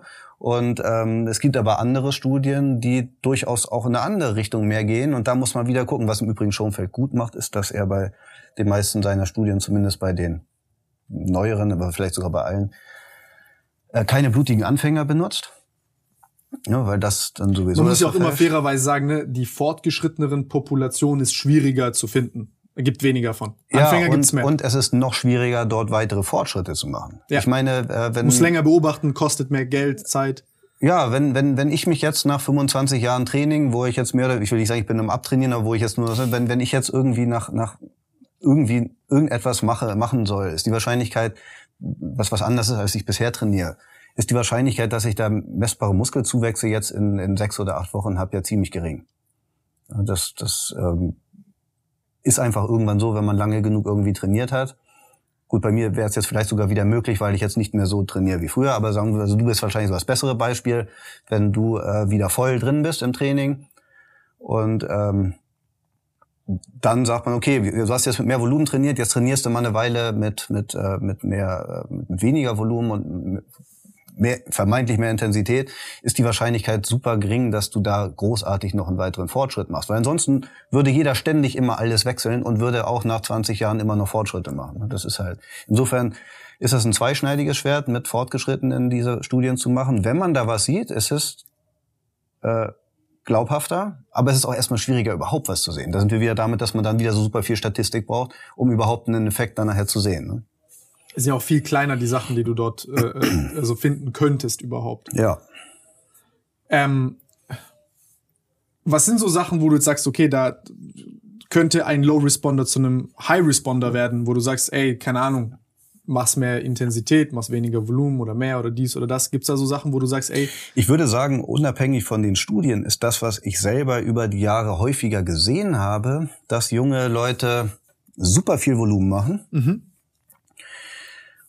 und ich mir vorstellen könnte, dass sehr viele von denen, die da mit einem Bro-Split mit keine Ahnung, ich fange an mit meinem Ganzkörpertraining und wenn ich fertig bin, ist er immer noch bei Bizeps, obwohl er damit angefangen hat, so nach dem Mhm. Motto. Ne? Äh, äh, dass diese Leute wahrscheinlich ähm, etwas gut daran tun würden, mal das Volumen runterzuschrauben, weil die halt sehr schnell in dieser Junk-Volume-Geschichte auch drin sind. Die sich ja auch auf andere Übungen Ja. überträgt, ne? Und andersrum könnte ich es mir zwar genauso vorstellen, aber es ist einfach häufiger so, dass gerade die jungen Männer, ne, da so heute, hier, heute ist Monday, International Chest Day, jetzt trainiere ich einfach mal zwei Stunden Brust. So, das ist für einen ähm, 18-Jährigen nicht nötig. Und äh, man ist im Endeffekt dann nachher angepasst auf super viele Sätze. Aber äh, ich weiß von mir selber, dass als ich dann äh, vom Bro Split irgendwann vor etlichen Jahren mal zu einem Zweiersplit oder sowas umgewechselt, wo ich dann weniger Volumen hatte, dass man da dann auch tatsächlich zumindest nochmal wieder Muskelkater und so hat, was ja dafür spricht, dass man die weniger Übungen, die man hat, dann doch wieder intensiver macht. Das ist jetzt aber alles nichts, was ich jetzt mit Studien belegen könnte. Ja, ich, ich weiß nicht, ob es dazu Studien gibt, aber selbst wenn, wären die auch wieder genauso fragwürdig in Bezug auf ihre Aussagekraft, ne, wie die anderen Studien, über die wir eben geredet haben. Ja, das ist ja so die Hauptfrage von jedem Anfänger. Wie, ich habe nicht zehn Sätze Arme zu trainieren. Ja. Und ich würde aber auch behaupten, nicht jeder Fortgeschrittene hat zehn Sätze Arme zu trainieren, aber für einige, einige Fortgeschrittene sollten vielleicht 15 Sätze Arme trainieren.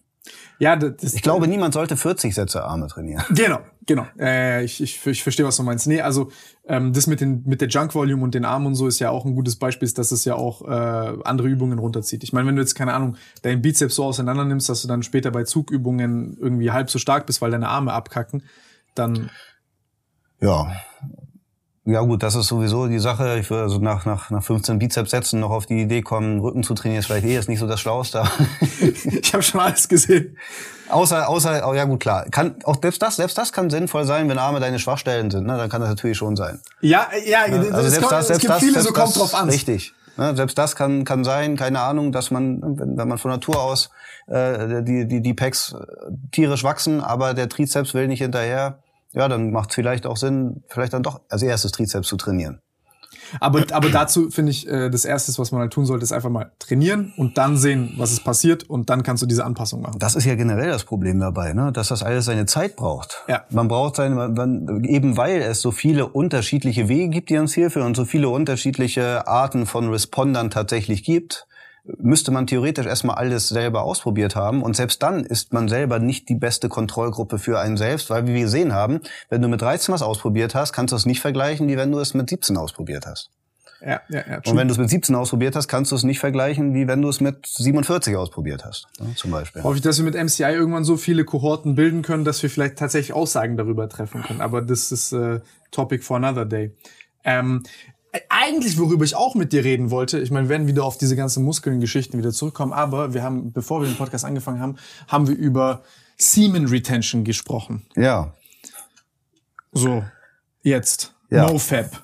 NoFap, das ist ja nicht, nicht ganz dasselbe, ne? Semen Retention, Und NoFap. NoFap. Also NoFap ist im Endeffekt, okay, ich schepper mir keinen und Semen Richtig. Retention ist, ich habe auch keinen Sex. Mm, Nee, ich vers ich habe ich hab Semen Retention äh, so verstanden, dass ähm, also vielleicht gibt es die Variante auch, aber ich habe Semen Retention äh, verstehe das äh, im wörtlichen Sinne. Das heißt, äh, wie hast du gerade gesagt, man scheppert sich zwar ein, aber man Also NoFap ist, ist man scheppert sich keinen. richtig und Semen Retention wäre man man äh, Scheppert sich einer, bekommt nicht. man, man scheppert sich ein, aber kommt nicht. Aber hat man Sex Ich muss jetzt gerade nur lachen, weil ich ja auch Lehrer bin und das wird jetzt bestimmt irgendwie gemimt von meinen Schülern. Aber Ähm, und wie ist das, wie ist das mit, äh, äh, wie heißt, ähm, war das, aber hat man auch keinen Sex bei Semen Retention? Bei Semen Retention geht es einfach nur darum, dass man keine Ejakulation hat. So. Semen Retention, Samenrückhaltung. Und was, was passiert dann? Und der, äh, der, äh, also es gibt ja, es gibt ja diese, das wird ja schon religiös geradezu betrieben. Ne? Was machst du? Ich bin, bin, bin keine Ahnung, Straight Edge. Ich bin hier Camp Semen Retention. Ich bin No Fab. Ich mach gar nichts. Und das ist ja alles, ne? Das gibt's ja alles. Was bist du? Äh, ich jetzt? Ja? Äh, mir ist meine, ähm, ich bin ja noch nicht mehr so jung, mir ist meine Prostata-Gesundheit wichtig. Also, erklär.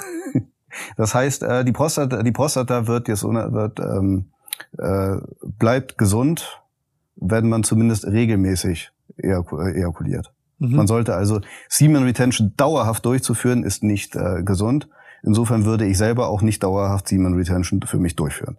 Aber ähm, es ist jetzt die Frage, was ist dauerhaft? Und es kann schon sein, dass kurzfristig so etwas gewisse Vorteile bringt. Also Erkulation, egal ob mit Sex oder mit Hand? Das ist sowieso fast egal. Ein Psychologe würde da jetzt vielleicht widersprechen, aber ja. ähm, der Unterschied ist. Äh, also physiologisch jetzt. Auch physiologisch ist es, gibt es schon noch einen gewissen Unterschied. Der Unterschied besteht aber eher daran, äh, dass man, wenn man äh, das mit einem Sexualpartner zusammen hat, dass dann auch noch andere Bindungshormone und so weiter eine Rolle spielen. In beiden Fällen hat man nach der Ejakulation, ne, Prolaktin wird mehr gebildet. Das, das sorgt auch für, für die Refraktärzeit dann, dass man danach nicht sofort wieder kann. kann. Ja, genau, dass man erstmal eine Weile wieder braucht. Und ähm, das war lange im, im Gespräch, ob dieses Prolaktin, was danach gebildet wird, den Testosteronspiegel senkt, aber zumindest dauerhaft tut es das nicht. Sondern kurzzeitig nur? Wenn überhaupt, wenn überhaupt, das ist nicht so ganz klar, dann nur kurzzeitig. Äh, es ist aber so, dass man, wenn man äh, kurze Zeiten enthaltsam lebt, gibt es dazu Daten, dass das Testosteron dann kurzfristig steigt. Wobei dieser Effekt stärker bei Semen Retention ist als bei NoFap, weil man sich bei Semen Retention auf gut Deutsch immer noch regelmäßig geil macht. Und das ist ja das, was äh, wodurch der Testosteron auch steigt. Man kann den Testosteron auch durch durch die, die Kraft der Gedanken in Anführungsstrichen kurzfristig steigern lassen, indem Boah, man. das stelle ich mir aber voll abgefuckt vor, weil wenn ich jetzt zum Beispiel so Retention ja. mäßig machen würde. Was? Ich sagte gerade im wahrsten Sinne des Wortes, ja. Nein, aber also stell, das stelle ich mir sehr abgefuckt vor, weil du bist ja dann konstant, zum Beispiel, keine Ahnung, machst du dich da irgendwie hart, willst aber nicht ja. fertig werden. Da ist der, der wirst ja behindert in der Birne. Äh, wenn man das dauerhaft macht, könnte ich mir das vorstellen. Dann läufst du die ganze Zeit dauergeil durch die Gegend. Also ja, das ist ja, das ist ja aber der Grund, warum das gemacht wird, um halt, also nicht, dass man vielleicht die ganze Zeit dauergeil durch die Gegend läuft, aber ähm, der Grund, warum, äh, warum in diesen Communities, wie gesagt, das ist alles wissenschaftlich gar nicht so so klar, ne? warum in diesen Communities äh, darauf so geschworen wird, ist ja, dass durch die regelmäßige in Anführungsstrichen Entladung man dafür sorgt, dass äh, nicht genug Dopamin aufgebaut wird, was sich auf andere Bereiche des Lebens mhm. äh, umziehen kann. Und da ist auch ein Stück weit was dran. Äh, Dopamin ist ja quasi das Erwartungshormon, was in vielerlei Hinsicht, wenn auch nicht in jeder Hinsicht mit, mit Testosteronanstieg auch korreliert. Nicht in jeder Hinsicht, aber in vielerlei Hinsicht. Und, Erklär das mal ähm, vielleicht kurz genauer. Äh, das heißt, Dopamin wurde immer lange Zeit so als Glückshormon bezeichnet, was im Endeffekt eher Serotonin ist, stimmt auch nicht ganz, das ist eher das Zufriedenheitshormon. Diese Pauschalisierung kann man eh nicht so sagen, ne? aber äh, Dopamin ist eigentlich also nicht... Also Dopamin ist, was ich will und Serotonin ist, was mir zum Beispiel wirklich gefällt. Als Vereinfachung, Vorschlag. Jein. Äh, der, der, der, der, der, der, das, das, das, das, das, der sexuelle Vorgang gefällt einem ja vielleicht auch schon. Ne? Mhm. Aber ähm, es ist so, dass Dopamin etwas ist, was vor allem ausgeschüttet wird, wenn man sich auf dem Weg zu einem Ziel befindet. Und das kann, mhm. das, das, das gilt nicht nur in sexueller Hinsicht, das gilt auch in anderen Bereichen. Ähm, Serotonin wird eher aus, das ist jetzt super vereinfacht, ein Psychologe würde da jetzt wahrscheinlich sagen, um Gottes Willen, so kann man es nicht sagen, aber Serotonin ist äh, etwas vereinfacht eher etwas, was ausgeschüttet wird, wenn man schon zufrieden ist. Und wenn mhm. man, äh, um bei diesem anderen Thema äh, die, die, ne, die, wieder die ähm, Schere hinzufinden, irgendwie, wenn man äh, gerade ejakuliert hat, ist man erstmal zufrieden. Mhm. Und wenn man das dreimal am Tag macht, ist man dreimal am Tag zufrieden und das dauert eine Weile, bis man wieder, und vielleicht wird man dann gar nicht mehr unzufrieden, in Anführungsstrichen. Das heißt, dass man, dass das Dopamin möglicherweise nicht mehr so stark ansteigt und da Dopamin das ist die Baseline sozusagen genau sinkt. und da Dopamin auch teilweise mit Testosteron korreliert ähm, gibt es zumindest auch Studien die wohl zeigen dass wenn man das ein paar Tage zurückhält ich muss jetzt sagen dass ich die Originalstudien nicht gelesen habe ich habe diese konkrete Information aus dem Huberman Podcast ähm, aber es gibt wohl Studien wonach wenn man das äh, mal äh, zeitlang zurückhält dass dann das Testosteron erst mit, also mit ansteigt, was man sich quasi so vorstellen kann. Man ist die ganze Zeit in der Erwartung auf Sex. Dadurch wird Dopamin und äh, ein bisschen, man hat vielleicht auch Sex, aber man hat keine, keine Ejakulation. Und äh, dann äh, steigt Dopamin, auch das Testosteron, weil man ja dieses Ziel haben möchte. Mhm. Genauso wie Testosteron auch mer merklich äh, steigt bei Probanden, wenn sie sich einfach nur, also bei männlichen Probanden, wenn sie sich einfach nur Pornos oder auch nur Bilder von, wenn sie heterosexuell sind Frauen, wenn sie homosexuell sind Männer, das macht in dem Fall keinen, keinen Unterschied, anschauen, die sie sexuell erregen, das alleine sorgt schon für einen Testosteronanstieg kurzfristig. Wie hoch ist der? Oh, das kann ich dir jetzt nicht genau sagen, wie viel So ein Prozent. bisschen viel, weil so, so Na, nicht, nicht so, nicht so, dass man sagen könnte, das bringt einem Mu- Muscle Gains. also das definitiv nicht. Aber man kann Also nicht sagen so, passiert. alter, krasse Muskeln, hast anscheinend lange GenoFab. Nee, das kann man nicht sagen. Ähm, aber ich wollte wollte noch ganz kurz dazu Ja, sag. sagen, der, der, das kann aber auch nach hinten losgehen, wenn es zu lange ist. Denn irgendwann kann es auch, ähm, kann es auch eine Stasis geben, äh, was nicht gebraucht wird, kann weg, nach dem Motto. Das heißt, ähm, es ist nicht auszuschließen, dass wenn man 100% enthaltsam lebt, dass dann das Testosteron eher sinkt. Denn es gibt, das ist die Frage nach der Henne und dem Ei, was zuerst da war, aber es gibt die äh, Studien, die zeigen, dass Männer mit einem hohen Testosteronwert ähm, häufiger sexuell aktiv sind, ob nun mit sich alleine oder mit einer Partnerin, aber auch, auch alleine häufiger sexuell aktiv sind. Das heißt nicht, dass durch diese häufige sexuelle Aktivität unbedingt der Testosteronspiegel steigt. Es kann eher, es ist eher plausibel, dass, weil er hoch ist, Ja. die häufig das Bedürfnis haben, aber die kriegen dadurch ja nicht auf einmal einen niedrigen Testosteronspiegel. Mhm. Und das ist ja nicht so. das heißt also dieses, ich schepper mir oft ein, mein Testosteron ist niedrig, ist Dogshit. Das ist auf jeden Fall hundertprozentiger Dogshit. Sehr gut. Also äh, das ist hundertprozentiger Dogshit, wenn du äh, wenn du das so machst und äh, das dauerhaft auch das ist, was, also wenn man das nicht macht, weil man sagt so, ey, scheiße, ich muss jetzt schon wieder, sondern weil man es wirklich macht, weil man es machen will, ist davon auszugehen, dass das Testosteron vielleicht nicht unbedingt super hoch ist. Auch da ist wieder die Frage mit ne, androgenen ähm, Auswirkungen in verschiedenen Organen, äh, einschließlich auch im Gehirn. Ne? Das ist nicht, ähm, aber äh, dann ist zumindest davon auszugehen, dass das Testosteron nicht sehr niedrig ist, sondern wenn dann im Durchschnitt eher höher ist. Das ist auch der Grund, warum das dann jüngere Männer häufiger das Bedürfnis haben als ältere Männer. Testosteron muss im Alter nicht sinken übrigens. Ne? Das ist ja auch mal so ein von wegen Ah, so. krass. Ja, können wir gleich gerne nochmal drüber reden, aber das muss nicht sein. Ähm, Aber im Durchschnitt sinkt es ja trotzdem. Mhm. Und in den Phasen, in denen es am höchsten ist, auch wenn dann noch nicht unbedingt die Muskeln, das hatten wir vorhin schon gehabt, die Muskeln am, am, am, am dicksten sind, äh, hat man das häufigste Bedürfnis. Und nein, der Testosteron sinkt nicht im Laufe des Lebens, weil man sich dann zu häufig eingeschleudert hat. Ne, das hat damit nichts zu tun. Ähm, aber boah, ich muss gerade gucken, ob ich das äh, auf die Kette kriege, was ich gerade fragen wollte. Ich habe ich hab's vergessen, aber ich frage was anderes. Ähm, also das, also der, ich habe mir zum Beispiel jetzt neulich, weil mich das interessiert hat, habe ich mir, also ich habe mir das aus einer anderen Perspektive angeguckt. Ich habe mir das eher so aus, sage ich mal, Pornos angeguckt, weil es gibt ja so dieses Pornos, Masturbation und Orgasmus. Ja. Das sind, würde ich mal so sagen, dieses Phänomen, sich zu oft ein Scheppern, äh, weil du hast ja diese Verfügbarkeit durch Handys die ganze Zeit. Ja. Heißt, du kannst dir wirklich alles mögliche Ja, das macht angucken. er vielleicht dann irgendwie lazy. Ne? Genau. Ja. So, gi- gibt's da irgendwas, weil man guckt dann immer irgendwie auf das Testosteron und will sofort quasi irgendwie ein Sexualhormon, so, so eine Ja, so, so und eine das wird Verbindung häufig, suchen. glaube ich, nämlich miteinander vermischt, obwohl Genau, es nicht direkt unbedingt zu vermischen gilt. Das ist natürlich, wenn man sich immer, und das gilt ja nicht nur jetzt in, in der Hinsicht, wenn man sich in irgendeiner Form immer Befriedigung gibt, Mhm. hat man keinen Drive mehr. Das, das kann man, ne, wenn man Ich glaube, das ist ein Suchtmechanismus als irgendwas, was mit, mit dem Scheppern an sich und dem Testosteron zu tun hat. Ja, es, es hat natürlich auch was damit zu tun, dass klar, wenn du immer wieder, ne, immer wieder Prolaktin, was dann die, die, die Erregbarkeit und sowas, das, klar hat das was damit zu tun, aber in anderen, durch andere Hormone in anderen Bereichen funktioniert das bei anderen Sachen auch, wie zum Beispiel, äh, wenn es ums Essen geht, ne, wenn man ständig ähm, was zur Verfügung hat zu essen, hat man auch weniger Drive, als wenn man gezwungen wäre, wie unsere Vorfahren irgendwie ab und zu mal jagen zu gehen. Ne, dass die Wahrscheinlichkeit, dass, dass man sich jetzt auf die Jagd macht, ist ausgesprochen gering, wenn man einen Kühlschrank voller Essen hat. Oh, da gibt's in der Biologie auch so einen Begriff, der ist jetzt nicht eins zu eins darauf anzuwählen. Ich glaube, Hormese heißt das, kann das sein? Ja. Dass so, et- so, so, so eine gewisse Dosis an Giftigkeit äh, resilienzfördernd sein kann? Ja, wie war das mit der Hormise? Das musste man Biologen fragen. Aber äh, äh, du weißt, was ich meine? Ja, ja.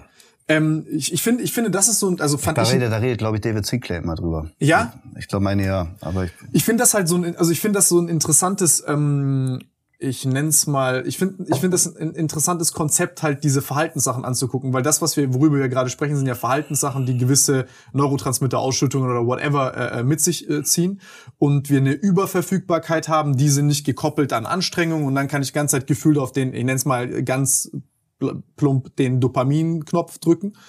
Und äh, dadurch stumpfe ich halt ab, dadurch äh, sinkt meine Motivation, dadurch kill ich diesen Drive überhaupt etwas zu wollen. Und ob das jetzt der Mechanismus ist oder nicht, aber ich glaube, dieses Gefühl von, hm, bin ich jetzt angetörnt, wenn ich eine Frau auf der Straße sehe, versus, oh, ich bin auf P-Hub, Tab 30 Tabs auf meinem PC offen und ich bin auf Seite 98 und ich habe immer noch nicht die richtige gefunden. Ach so, ich, ich war gerade nicht so in der in der uh, Language drin. Okay, ja. Sorry. ja. Ähm, also ich bin jetzt auf Pornhub Seite 98 und ich habe äh, äh, immer noch nicht die richtige gefunden. Ist ja auch einfach eine Zeitverschwendung. Das ist ja auch mal so ein Ding. Also ich glaube, dieses Religionsartige, wovon du gerade gesprochen hast, ich glaube, ich glaube, dass Leute einfach dadurch hardcore irgendwo traumatisiert sind, weil die irgendwann checken, fuck, das macht übel Spaß, mir irgendwie nackte Weiber anzugucken, wie mhm. die Sex haben und immer abgefuckteren Sex haben, weil das ist ja auch immer so eine Abstumpfung. Ist ja so wie. Dazu gibt es, meine ich, auch wirklich äh, Studien, die zeigen, dass das bei einigen, äh, zumindest bei einigen, aber sicherlich nicht bei allen, aber bei einigen dazu führt, dass die, gerade wenn sie das in sehr jungen Jahren machen, so ähm, Paraphilien und so abgefuckte Fetische entwickeln, Anführungszeichen. Da hatte ich letztens was bei, ich glaube, Chris, das bei, bei Chris Williams, äh, Chris Williams heißt der, glaube ich, der, der war, der hatte einen, einen Sexual, ähm, äh, Therapeuten da, der hatte gemeint, dass das mit, dass das, dass das wohl eher widerlegt ist, dass dadurch Paraphilien entstehen. Das äh, wohl eher nicht, aber es ist so, dass äh, man gewohnt ist, immer diese ganzen Extremen in genau dem zeitlichen Rahmen, den man ihn haben möchte, keine Ahnung, jetzt hier drei Sekunden geguckt, jetzt willst du das andere haben, ähm, vor sich zu sehen, dass äh, gerade wenn das junge, meistens sind es ja Männer dann, ne, junge Männer mit ähm, wenig sexueller Erfahrung äh, betrifft, dass die dann mit dem mit echtem Sex nicht mehr klarkommen. Und da vielleicht ja, äh, dann auch in ganz jungen Jahren schon Erektionsprobleme haben, was überhaupt keine hormonelle oder organische Ursache hat, sondern einfach nur damit, dass eben dort nicht dann äh, keine Ahnung, die verschiedenen Praktiken im Sekundentakt sich miteinander abwechseln und am besten auch eine unterschiedliche Körper damit verbunden sind. Ne? Ja, also die, die, die, die, die ähm, gewöhnen sich sozusagen an Sex mit dem Screen und mit vielen Fantasien, viel Wechsel und so und dann ja. ist auf einmal so die, das ist ja auch. Man kann sich allein, äh, oder sie gewöhnen sich allein schon an Körperhaltungen. Ja? Naja, es ist, äh, man macht andere Bewegungen bei echtem Geschlechtsverkehr als äh, bei Masturbation. Ah, der, aber ich habe ich hab auch zum Beispiel irgendwo, ich weiß nicht, das habe ich zum Beispiel auch von Huberman, glaube ich, gehört. Das, das fand ich, das fand ich, äh, uh, das fand ich krass, dass Leute zum Beispiel teilweise, dass du, äh, gibt ja immer so diese Porn-Trends, worauf Leute stehen und so, mhm. und dass da zum Beispiel dieses anderen Leuten beim Sex zuschauen äh, äh, auch gestiegen ist durch Pornokonsum, weil Leute quasi gewohnt sind, sozusagen sich daran aufzugeilen, andere Leute auf dem Screen beim beim Vögeln zuzugucken und dass man das dann sozusagen sagen, äh, äh, dass, dass sich das dann so auf das eigene Sexleben überträgt. Das kann, das könnte ich mir vorstellen, ja. Also das ist, also ich muss sagen, es ist wirklich, es ist crazy. Also nur um, ich weil ich will jetzt halt nur nicht so so so einen Schluss machen mit diesem ganzen NoFap-Zeug, weil ich muss jetzt, für, also jetzt sage ich mal mein Selbstexperiment. Ich, ich spreche auch, also ich nee, ich, ich mag ich mag es übel gerne über Wissenschaften all diese Sachen zu sprechen. Ich finde halt immer nur das, also für mich persönlich fällt es leichter. Ich muss immer in so meinen Kontext, meine Erfahrungen einbetten, ja. weil ansonsten ist es halt so, okay, ich habe gelesen. Alles, was ich über dieses Thema gesagt hatte, war bei mir rein wissenschaftlicher Natur und nicht meine persönlichen Erfahrungen. Disclaimer. Jetzt meine persönlichen Erfahrungen. Äh, nein, also ich zum Beispiel muss sagen, ähm, das, also, das kann echt eine fette Zeitverschwendung sein und die Ablenkbarkeit von einem ist auch höher. Also, ja, Zeitverschwendung, ja, natürlich. Das ist dann, wenn man wirklich porn addicted oder sowas ist, äh, das natürlich ist es eine Zeitverschwendung, klar. Also bei mir zum Beispiel dadurch allein, dass ich äh, die ganze Zeit irgendwie, ne, hier sind wir wieder bei Muskeln, lädst du irgendwie Bilder von dir hoch und dann schreiben dir irgendwie zehn Frauen, das lenkt dich halt ab. Ja. Und das ist halt schwer Nein zu sagen. Ja, die ist schön, jetzt kann ich ja einmal kurz mich und so weiter. Und das kann das, das, das kann auch abgefuckt werden. Und äh, ich muss halt sagen, so für meinen Teil, sich da einfach zu disziplinieren, klingt jetzt, ist jetzt vielleicht nichts Weltbewegendes, muss sagen, dass das echt eine, ähm, ähm dass, dass ich viele von diesen Leuten nachvollziehen kann, vor allem wenn ich mir jetzt angucke, keine Ahnung, Leute haben irgendwie Also solange du, solange du hier deinen dein ganzen Kram, den du, was ich hier oben bei, bei, bei euch gesehen habe, das alles auf die Reihe bringen, äh, kriegst. Und ja. diesen ganzen, dieses ganze Gehassel, was du ja alles so hast, solange du das alles auf die Reihe kriegst, plus du gehst und warst eben vorhin noch mal noch eine Runde pumpen, bevor du, äh, ähm, bevor wir uns hier gesehen haben, das heißt, wenn der Drive wirklich da ist, dann würde ich behaupten, gibt es keinen Grund, und wenn du wenn du nicht irgendwie merkst, du scheiße, du hast keine Zeit mehr, ne, ja, ja. Äh, dann gibt es für mich keinen Grund, äh, dort zu sagen, na, jetzt müsste man ja mal sich äh, bei diesen NoFap-Leuten irgendwie was abgucken. Ich also ich kann, ich, ich würde sagen, es wäre, wenn, wenn man nur in seinem, in seinem Zimmer vor seinem Rechner sitzt genau. und, und sowas macht und sonst genau. nichts gebacken kriegt. Genau, genau. Oder, keine Ahnung, ger super gerne eine Freundin hätte, aber sich nicht traut, irgendeine Frau anzusprechen und auch nicht das Bedürfnis mehr hat, weil man dann sagt so, hm, nee, stattdessen mache ich jetzt zu Hause den Rechner an. So, ne, dann äh, kann es sein, dass es dann vielleicht aus psychologischer Sicht Sinn macht zu sagen, ähm, ja, wir, also man, soll, man sollte damit kürzer treten. Aber es ist auch nicht so eine, so eine Sucht wie, keine Ahnung, eine Nikotinsucht oder sowas. Äh, das ist eigentlich gar nicht so richtig damit vergleichbar, weil wenn man jetzt eine Nikotinsucht oder eine Alkoholsucht hat oder sowas, dann mhm. ist man nach einem bestimmten Stoff süchtig, den man normalerweise nicht hätte. Ähm, sexuell, äh, sexuell erregbar zu sein als junger Mensch, egal ob Mann oder Frau, ist etwas vollkommen Normales. Und ich habe persönlich ein Problem damit, wenn jungen Menschen eingeredet wird, sie müssten sich für ihre sexuelle Erregbarkeit schämen, denn es ist etwas, was der einzige Grund ist, warum wir alle überhaupt hier sind.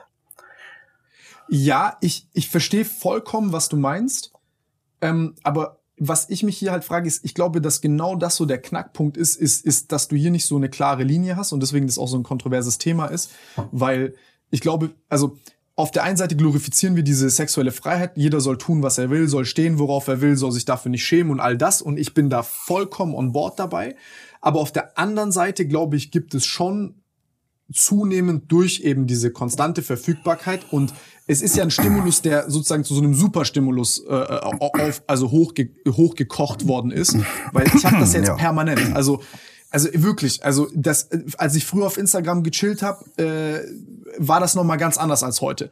Was, dass du solche Vorschläge kriegst mit irgendwelchen sexualisierten Bildern oder Ja, ja, safe, also ja. safe. Also wer, wer wirklich eine Stunde auf Instagram durchhält, ohne äh, Jucken in seiner Hose zu bekommen, wenn dann so ein Weiber-Algorithmus reinkommt, Wirklich, äh, entweder du bist hardcore abgestumpft und du hast gerade hardcore Post-Nut Clarity oder du, du, keine Ahnung, was mit dir los ist. Also so geht's mir zumindest. Und ich muss halt schon sagen, ich merke, also ich sag's dir so, also jetzt mein Umgang damit ist erstmal, dass ich, also ich habe Screentime-Blocker drauf und so. Ich lass, ich lass gar nicht diese Verlockung aufkommen. Ja. Aber wenn ich jetzt, also ich habe eine Freundin du hast und all das. Screen, Screen Time Blocker, der. Äh, also ich habe quasi, wenn ich jetzt zum Beispiel irgendwie, ich habe überall sozusagen, also also Zeitbudgets in allem, was ich hab. Okay. Also bei, wenn du bei Instagram bist, hast du einen Screentime-Blocker, damit du nicht aus Versehen einen runterholst, wenn du irgendwie da oder was? nein, nein, nein, nicht aus dem Grund, einfach damit ich nicht zu viel drauf chill. Okay, ja. So, aber also was was ich sagen will ist, ich habe quasi automatisch über, also ich, ich, ich bin ich bin da schon kontrolliert, muss mhm. ich sagen. Was ich aber jetzt, äh, äh, was was ich sagen will ist, ich finde das ich finde das halt ich kann schon verstehen, dass man schnell in diesen Automatismus abdriftet, weil das passiert, dein Handy ist ja wie so ein schwarzes Loch. Du, du, keine Ahnung, guckst jetzt in deine E-Mails rein, guckst da, guckst da, guckst da, und dann ist das wie so ein Assoziationsgewebe. Du weißt ja nie, wo du am Ende landest. Ja, und das mit diesen Reels ist generell und äh, generell ja so ein Problem, ne? Dass das, äh, das da auf einmal kommt eine mit fetten Titten, die übel geil ist. Ja, oder es ist etwas anderes, was was äh, was dann irgendwie dafür sorgt, dass man auch immer wieder weiter dann dann geht, genau. ne? Das ähm, was dann ja, also ich aber dann kommt ja dieser Gedanke. Ich kenne selber TikTok nicht persönlich, aber ja. das ist das, was ja wohl, was dem, was ich gehört habe, da noch ein riesen, noch ein größeres Problem ist, weil das ja wohl noch krasser mit dem Algorithmus dir das gibt, was du sehen willst.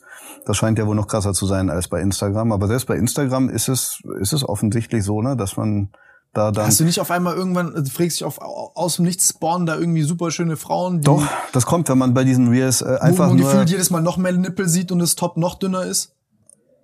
Ich bin jetzt nicht so einer, der so super viel diese Reels anguckt. Ne? Nein, nein, aber, nicht nur Reels, äh, sondern auch normale Dinge.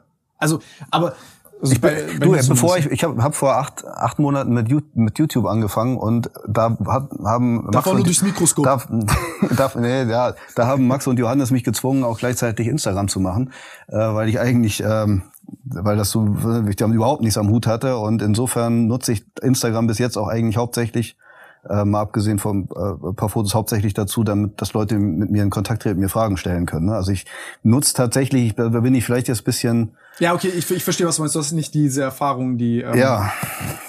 Nee, also ich, was ich zusammenfassend sagen will, ich bin vollkommen bei dir, was das, was das äh, Schämending angeht und so. Ich will nur sagen, auf der anderen Seite, das ist wirklich etwas, womit man ja dann aufwächst und sagt, ey, das ist normal, schäm dich nicht und so. Und dann hast du so einen krassen Overuse und dann glaube ich wirklich, dass man solche ähm, Sucht ähnlichen Verhaltensweisen hat, die einerseits sehr viel Zeit kosten, die andererseits mit einem hohen Kontrollverlust in, in Verbindung stehen. Und es ist ja nicht so zum Beispiel jetzt, keine Ahnung, jetzt vapest du, kiffst du, trinkst du, whatever, dann tust du halt die Substanz weg. Das ist ja der Vorteil daran. Aber dein Handy hast du immer dabei. Ja. So. Und darauf kannst du das immer konsumieren. Und dein Schwanz kannst du auch nicht so leicht abhacken. Also kannst du machen einmal, aber glaube ich, ja, ist nicht so die. Ich glaube aber, dass diese ganze ganze ähm, Geschichte mit mit ähm, was dann ja im Prinzip eine Art von Social Media Sucht auch ist. Äh, mhm. Ich denke, dass das nicht so sehr unbedingt nur kausal mit dem, mit dieser ganzen sexuellen Sache zu tun hat. Nee, nee, nee, gar nicht. Das ist eine Facette Es gibt davon. ja auch, es gibt ja auch äh, junge Leute, die dann nach ganz anderen ähm, Reels oder Bildern süchtig werden dabei und ähm,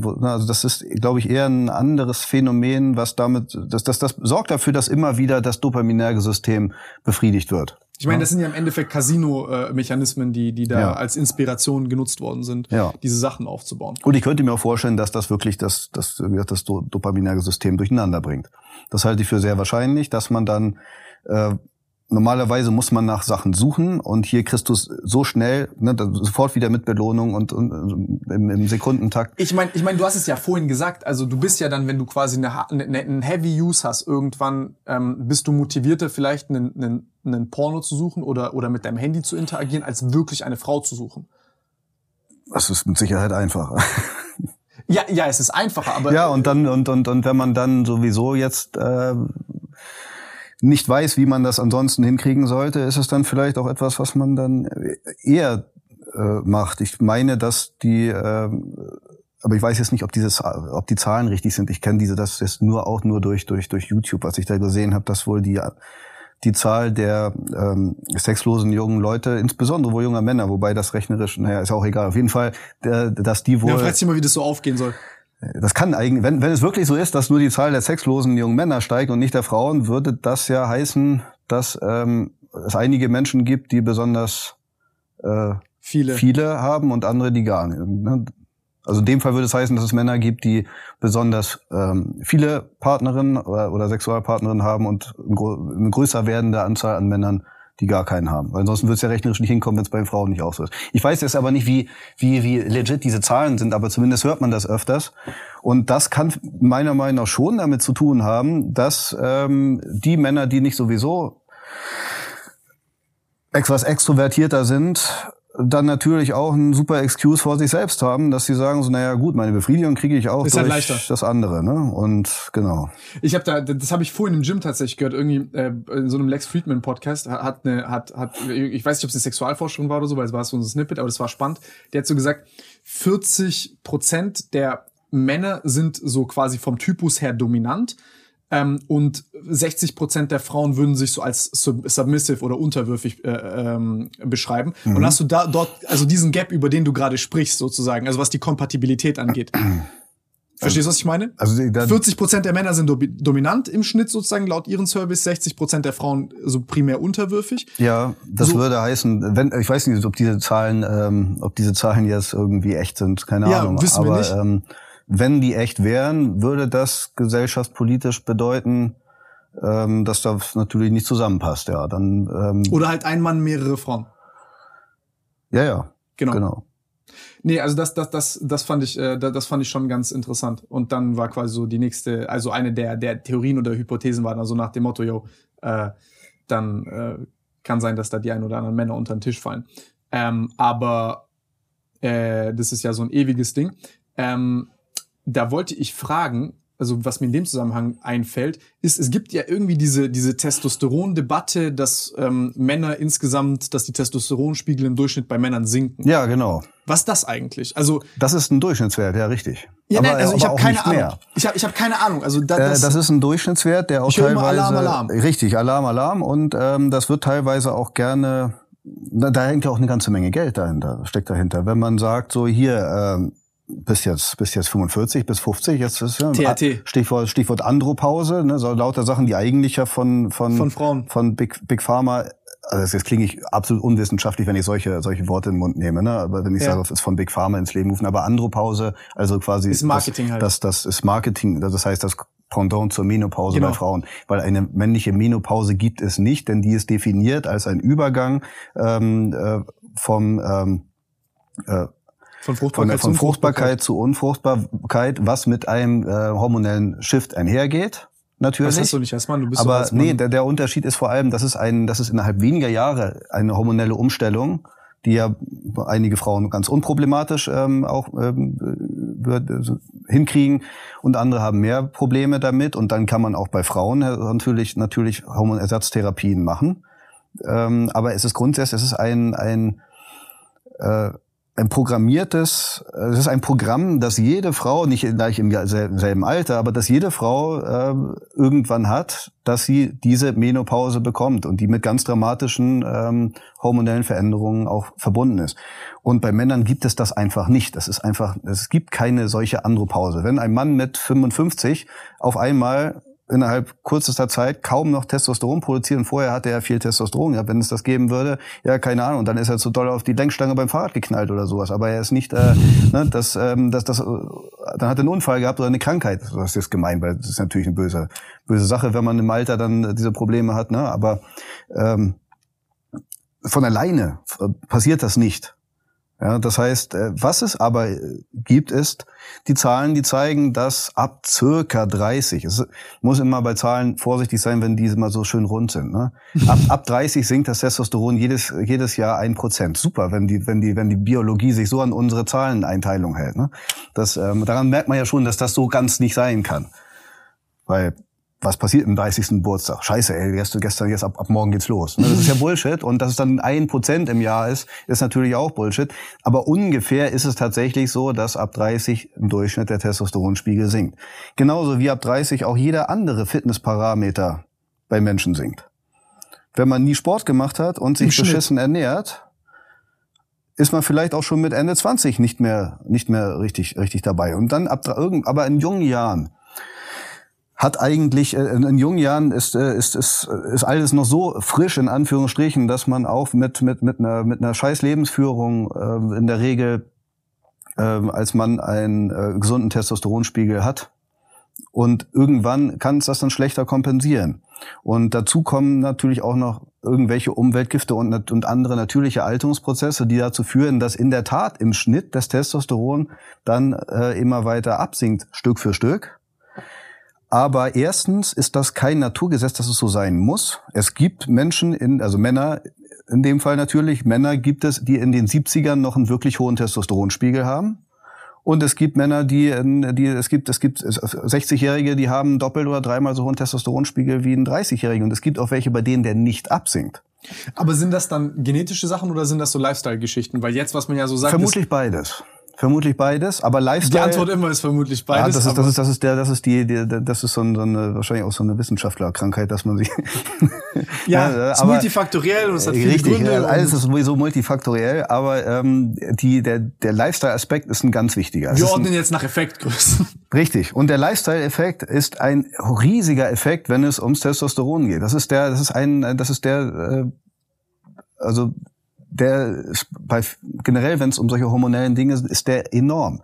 Allein schon so etwas wie ein gesunder Körperfettanteil. Allein das macht so unglaublich viel aus. Es wird immer heißt immer so, ja, und Schlaf und so ist auch alles wichtig, aber das Wichtigste ist ein gesunder Körperfettanteil. Das heißt nicht acht Prozent und nicht 28%, Prozent, sondern irgendetwas zwischen, zwischen 10 und 20 Prozent, 10, 10 11 Prozent ist für einige auch schon äh, nicht optimal und über 20 Prozent oder ne, also meistens sagt man so, ne, also ein Körperfettanteil, bei dem man fit aussieht, aber nicht absolut shredded ist, ist äh, die beste und, und das kombiniert mit, mit, mit, mit, äh, einem, mit einem anständigen Maß an Skelettmuskulatur ist die beste also Vorsorge. Bewegung? Ja, Bewegung und zwar dann auch wirklich Kraftsport zum Beispiel. Ne? Also das, das bedingt sich ja gegenseitig. Ne? Wenn man ähm, wenn man gesund ist, keine gesundheitlichen Probleme hat. Ist bei Ausdauersport nicht so? Also jetzt Ausdauersport und Testosteron? Ausdauersport und Testosteron ist ein zweischneidiges Schwert. Ähm, sowas wie HIIT und sowas oder kurzfristige Ausdauersachen ähm, können positiv sein für den Testosteronspiegel, aber sehr exzessives Ausdauertraining ähm, wirkt irgendwann sich negativ auf den Testosteronspiegel Was heißt aus. exzessiv? Fünfmal die Woche? Fünfmal die Woche, äh, jeden Tag, halbe Stunde und du hast den Testosteronspiegel von dem Mädchen. Nein, so kann man das nicht sagen. ne? so kann man das nicht sagen. Das heißt, äh, man kann nicht sagen, so und so viel darfst du machen, sonst sonst sonst geht's negativ aus Testosteron. Ja, aber so Trends ähm, ungefähr. Ich würde behaupten, wenn man zwei, äh, dreimal die Woche Cardio machen, halbe Stunde. Ja, das kann auf keinen Fall schädlich sein. Gut. Auch ich würde für die allermeisten Leute ist wahrscheinlich auch täglich eine halbe Stunde Cardio kein Problem. Aber wenn man sich auf einen Marathon oder mhm. oder, oder so, so, so ein Fahrrad nichts anderes macht, so, so, so, so ein Triathlon vorbereitet und nichts anderes macht, haben die Leute teilweise sind teilweise dann äh, hypogonadal unterwegs tatsächlich. Ja, also dass sie dass das Testosteron äh, manchmal wirklich richtig rapide absinkt. Obwohl sie nicht mal unbedingt zu dem Zeitpunkt so einen super niedrigen Körperfettanteil haben. Ne? Das ähm, ist schon so, dass das sich darauf, aber, aber das sind wirklich Leute, die es extrem so? machen. Ist, kannst du das irgendwie herleiten, dass du sagst, okay, das hat irgendeinen Grund, der sinnvoll ist? ist das also äh, es gibt mit Sicherheit verschiedene Gründe dafür. Ein Punkt hat natürlich auch was damit zu tun, dass das äh, extrem natürlich äh, so, so sehr lang andauernde Trainingsvarianten extrem Cortisolanstieg, äh, äh, Cortisolanstieg mhm. Und zwar nicht Anstieg nur, sondern dauerhaft erhöhtes Cortisol verursacht und dauerhaft erhöhtes Cortisol ähm, konkurriert im Endeffekt mit der Testosteronproduktion sogar ein Stück weit molekular. Wieso? Also erklär mal kurz die, die, die Precursor, beides wird mhm. aus, ähm, ich hatte eben Cortisol gesagt, ne? Genau. Ja, ähm, beides wird, wird aus Cortisol hergestellt. Und dann gibt es halt, ne, gibt es die eine Schiene Richtung DHEA, die dann zu Testosteron geht, die andere Richtung Cortisol. Das passiert tatsächlich auch in unterschiedlichen Cortisol aus zu Cortisol. Deshalb habe ich eben nochmal nachgefragt, weil ich meinte jetzt äh, Cholesterol zu Cortisol. Okay, Cholesterol zu Cortisol. Oder Cholesterin, ja, ne, so das mhm. ist ja, ähm, das sind ja alles Steroide mhm. von Sterol wie Cholesterol also ähm, aber die uns unterschiedliche Aufgaben haben. Und ob das jetzt wirklich so ist, dass dann der, der Precursor abgefangen wird, das ist eher, eher unwahrscheinlich. Aber so oder so ähm, ist es so, dass wenn dauerhaft erhöhtes ähm, Cortisol da ist, ähm, geht das Testosteron runter. Deswegen wirkt auch sowas wie Ashwagandha ganz gut. Und ähm, das ist bei extremen Sport, extremem lang andauerndem Sport äh, häufig das Problem. Deswegen heißt es ja auch immer beim im Kraftsport ja bloß auf keinen Fall, wenn du über 90 Minuten äh, Kraftsport machst, dann hast du überhaupt keine Gains mehr. Ne, das ist natürlich auch genauso Bullshit. Weil das Cholesterol kommt. Äh, das, das, Cortisol, das, äh, Cortisol kommt. Richtig. Diese, diese, diese furchtbare Angst vor dem Cortisolanstieg beim Training ist äh. eigentlich ziemlich unbegründet, weil äh, kurz, es gibt sogar Studien, die zeigen, dass ein kurzfristiger Cortisolanstieg ähm, äh, quasi im Nachgang die anabolen Effekte ansteuern kann. Es darf nur nicht dauerhaft äh, angehoben sein. Ne? ich glaube, glaub, Leute müssen oft mal so eine J-Kurve einmal sehen, damit man so sieht, okay, das ist nicht entweder oder. Also als ein beispielhafter. Ja. Also viel, also äh, genauso mit Entzündungen. Ne? Entzündungen sind systemische Entzündungen sind wirklich schlecht. Systemische Entzündungen sind für alles eigentlich schlecht. Im Übrigen auch für die Testosteronproduktion. Ähm, aber eine kurzfristige Entzündungsreaktion im Muskel ist Voraussetzung für einen später, obwohl es erstmal katabol wirkt, für einen später ähm, äh, einsetzenden, Baseline. genau, anabolen Effekt, weshalb ja auch äh, man dann immer wieder sagt, so nicht so viele Antioxidantien direkt nach dem Training. Ich bin da von der Studienlage ehrlich gesagt nicht so 100% überzeugt, aber das wird ja teilweise auch gesagt. Hier von wegen Vitamin C killt die Gains, halte ich nicht für plausibel, aber es geht ja sogar so weit, dass, sogar, dass sogar sowas entspricht. Ne? Ah, okay, dass du quasi sagst, okay, du, du, du, du, du ähm, unterbindest oder verkürzt die Entzündungsreaktion und dadurch hast Richtig. du... Richtig. Also es gibt die Studien zumindest bei echten Entzündungshemmern wie ähm, Diclofenac, Ibuprofen und sowas, genau. dass das wirklich tatsächlich, da gibt's die Studien, dass das, man hat dann immer noch irgendwelche Gains, weil Entzündung aber ist nicht alles, weniger. aber sie sind weniger, richtig. Das ist krass, also wenn man ja. Ibuprofen futtert und trainiert, dann einfach weniger Gains, schon crazy. Hatte auch letztens gerade ein Kumpel, der meinte so, habe ich, ob ich, ob ich noch eine Ibu hab, weil er hat irgendwie ein bisschen Muskelkater im Rücken und will dann will trotzdem trainieren. Da habe ich mir auch erstmal gesagt, so, ey, wart man noch einen Tag oder trainiere was anderes, aber Ibo äh, ist ja auch so, man sollte ja sowieso nicht auf Schmerzmittel trainieren, ne? weil, ja, ja. Schon, weil man nicht merkt, dass man sich überlastet. Ne? Ähm, ich meine, das ist ja ein Signal. Den, ja. Äh, wo, wo, wo waren wir gerade davor? Wir waren bei Testosteron. Ja, ich ja, bin, genau. bin mal wieder abgeschwört. Scheiß drauf, ist trotzdem interessant. Ich feier's. ähm, wegen äh, dem Testosteron, also diese Lifestyle-Sachen, wo, wo jetzt man, im Endeffekt ist ja so die Hypothese wahrscheinlich, die dahinter steckt, oder was ich jetzt meine, daraus zu hören, ist, okay, weltweit bei Männern sinkt der Testosteronspiegel wegen den Umweltfaktoren und dem modernen Lebensstil. Keine Ahnung, wir genau. trinken aus Plastikflaschen, wir ja. essen aus Plastikbehältern. Das, war, das ist ja ein Glück. Ich hatte gerade schon Angst um mein Testosteron. Das ist eine, Glasflasche. Ich dachte Was hat denn das? Das wurde mir im Chemieunterricht so beigebracht. Mit, ja, mit Plastik ja, und ist, ist, ist, äh, ist plausibel tatsächlich. Ist plausibel, dass das, ähm, ne, da gibt es ähm, hormonell, also Östrogen äh, ähnlich wirksame Bestandteile, die böserweise aber nicht so schnell abgebaut werden wie echtes Östrogen. Bleiben die dann länger und, auf dem Rezeptor oder floaten die länger rum oder? Ja, sie bleiben länger im System auf jeden Fall. Sie, also und äh, das, ähm, da gibt's verschiedene Substanzen und es kommen auch immer wieder neue dazu, die man vorher nicht gekannt hatte, beziehungsweise sie werden dann chemisch leicht abgeändert, damit man die Flasche dann mit ohne das verkaufen kann. es heißt aber nicht, dass der leicht abgewandelte, ne, äh, dass das da ist nicht ist. Die Frage ist jetzt nur immer, ob das jetzt wirklich so viel ausmacht. Und ähm, du meinst jetzt wahrscheinlich diese Studien von wegen, ja, unsere Großväter hatten ja mit 70 noch mehr Testosteron als wir mit 30, so, ne? Diese Geschichten. Meinst du das? Das, das sind ja, das sind ja das, so Beispiele das, dafür. Richtig. Auch bei diesen Studien, ich, ich rede hier mal die ganze Zeit gegen Studien, obwohl ich eigentlich aus der Wissenschaft komme. Ne? Aber auch bei diesen Studien muss ich immer sagen, die sollte man so with a grain of salt so ein bisschen genießen, wenn man vor 50 Jahren bei jemandem Testosteron gemessen hat. Also wenn du heute eine Blutuntersuchung beim Arzt hast wird der Arzt, um, wenn er einen Vergleichswert haben will, die, deine Blutprobe das nächste Mal ins selbe Labor schicken. Einfach nur, um auszuschließen, dass dort durch, und, ja, man hat immer einen Messfehler und dass der Messfehler gleich ist und der ist vielleicht einfach nur anders, indem er bei, indem man bei einem anderen Labor war. So. Und dann will man die heutigen Messmethoden vergleichen mit Messmethoden von vor 50 Jahren, die nicht nur in einem anderen Labor war, sondern von Leuten gemacht wurden, die heute, die heute gar nicht mehr leben und ähm, Klar kann das sein, dass damals der Testosteronwert im Durchschnitt höher war, aber erstens sind das ganz andere Kohortengruppen, die damals benutzt wurden. Äh, und wenn er damals höher war, kann es auch tausend verschiedene Gründe geben. Da sind wir wieder beim Multifaktoriell, zu sagen, es sind die Plastikflaschen. Äh, weil das, das, weil es die damals so nicht gab. Ja, was ist denn mit mit mit mit Instagram? Das gab es damals auch nicht. Ich behaupte einfach mal, es liegt an Instagram. Oder an den Sitzheizungen. Es liegt auf jeden Fall auch an den Sitzheizungen. An den warmen Klöten. Das, äh, ja, es liegt an Coke Zero. Damals gab es nur Coke Light. Ich sehe, du bist äh, sehr visiert im Argumentieren. also das, das ist auf jeden Fall tatsächlich ein Grund, warum ich jetzt zum Beispiel meinen Wasserkocher, habe nämlich einen, der nicht aus, aus Plastik ist. Ich hatte nämlich jetzt, ich hatte mir jetzt gerade einen Wasserkocher hier gekauft, weil es auf dem Hotel keinen gab und da habe ich uns einen billigen genommen aus Plastik. Deshalb komme ich jetzt gerade drauf. Und äh, als ich den dann aufgekocht habe, um mir einen Tee zu machen, hat das Wasser wirklich, es hat chemisch gerochen. Es hat nach Plastik gerochen. Bäh. Und das habe ich drei oder vier Mal aufgekocht und dann hat es nicht mehr gerochen. Und ich habe mir damit jetzt, äh, mache ich mir jetzt, solange ich hier im Hotel bin, abends meinen Tee. Aber zu Hause benutze ich wieder einen anderen Wasserkocher, der, der mit Metall und, und, und, und Glas so ausge, ähm, ausgestattet ist, weil ich da schon der Meinung bin, das kann nicht auf Dauer gesund sein, ne, wenn man auch noch erhitztes Wasser aus sowas nimmt.